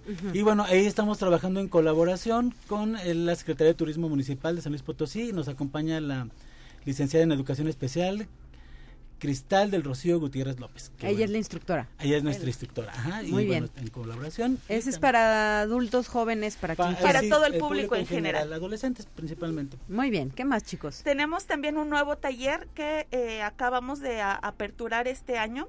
Es arte en papel, técnica de filigrana. Este serían los sábados de 1 a 3. El cupo sí está limitado y básicamente es pues eh, enseñarles un poquito de esta técnica, ¿no? Que es la filigrana, que es el papel este enrollado en el cual se pueden hacer pues diversas cosas desde cuadros, se pueden hacer aretes, se pueden hacer este pues no sé, un sinfín de, de cuestiones con, Todo con lo que este se quieran material. imaginar.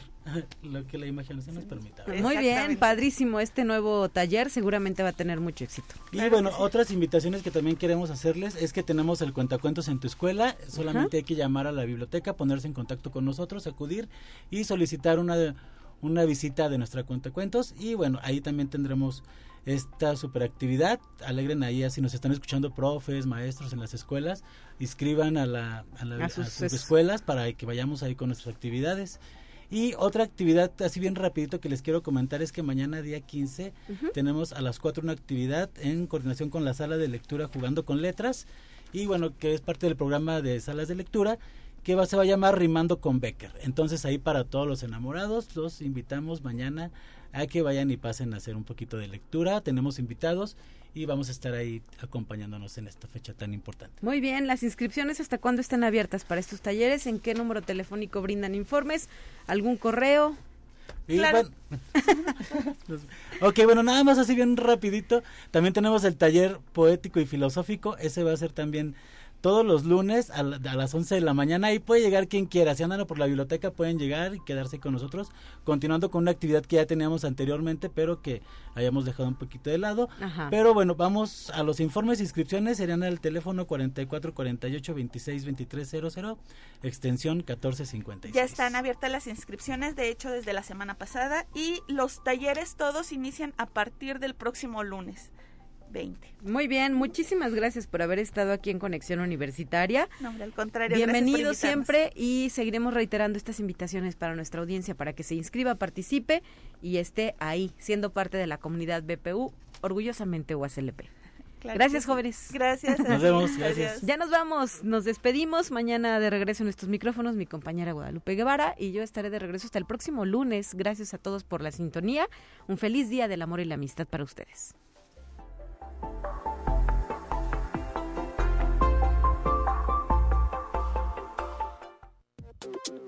Así avanza la ciencia en el mundo.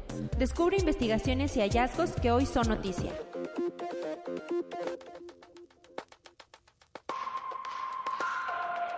El predominio del dólar como moneda dominante para el intercambio global podría tocar a su fin y dejar lugar a un sistema de monedas multipolar, según una previsión del chatbot ChatGPT desarrollado por la empresa OpenAL, que vinculó este panorama con un aumento de la influencia del yuan chino.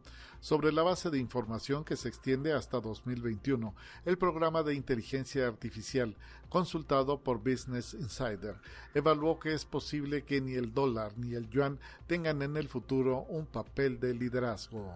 Conexión Universitaria un pequeño asteroide ingresó a la atmósfera terrestre la noche del 12 al 13 de febrero de 2023, explotando sobre el Canal de la Mancha. El evento fue captado por muchas personas en el norte de Francia, Reino Unido, Bélgica y Países Bajos. La Agencia Espacial Europea descartó algún peligro y apuntó que se trata de un meteoro de un metro de diámetro bautizado como SAR 2667, que dio origen a una brillante bola de fuego y se quemó al entrar a la atmósfera. Conexión Universitaria. En los últimos cinco años, el estado de Mississippi, considerado el más pobre en Estados Unidos, ha registrado un aumento del 900% en el número de bebés nacidos con sífilis congénita, enfermedad que puede resultar mortal. Datos preliminares de los Centros para el Control y la Prevención de Enfermedades de Estados Unidos muestran que en todo el país el número de casos de sífilis congénita casi se ha triplicado en cuatro años, pues en 2021 se registraron 2.667 casos. Expertos sanitarios aseguran que el problema podría resolverse diagnosticando antes la enfermedad, pero al menos en el estado de Mississippi no es obligatorio realizar pruebas de sífilis a embarazadas. Conexión Universitaria Biólogos evolutivos de la Universidad de Medicina Veterinaria de Viena mostraron que las cacatúas de las Tanimbar tienen la capacidad para llevar consigo múltiples herramientas a su lugar de trabajo cuando la tarea lo requiere. Hasta ahora, solo en los chimpancés se ha verificado un comportamiento similar. Estos pequeños loros blancos que provienen del archipiélago de las islas Tanimbar en Indonesia en estado salvaje pueden construir y usar más de una herramienta de las que se auxilian para extraer semillas.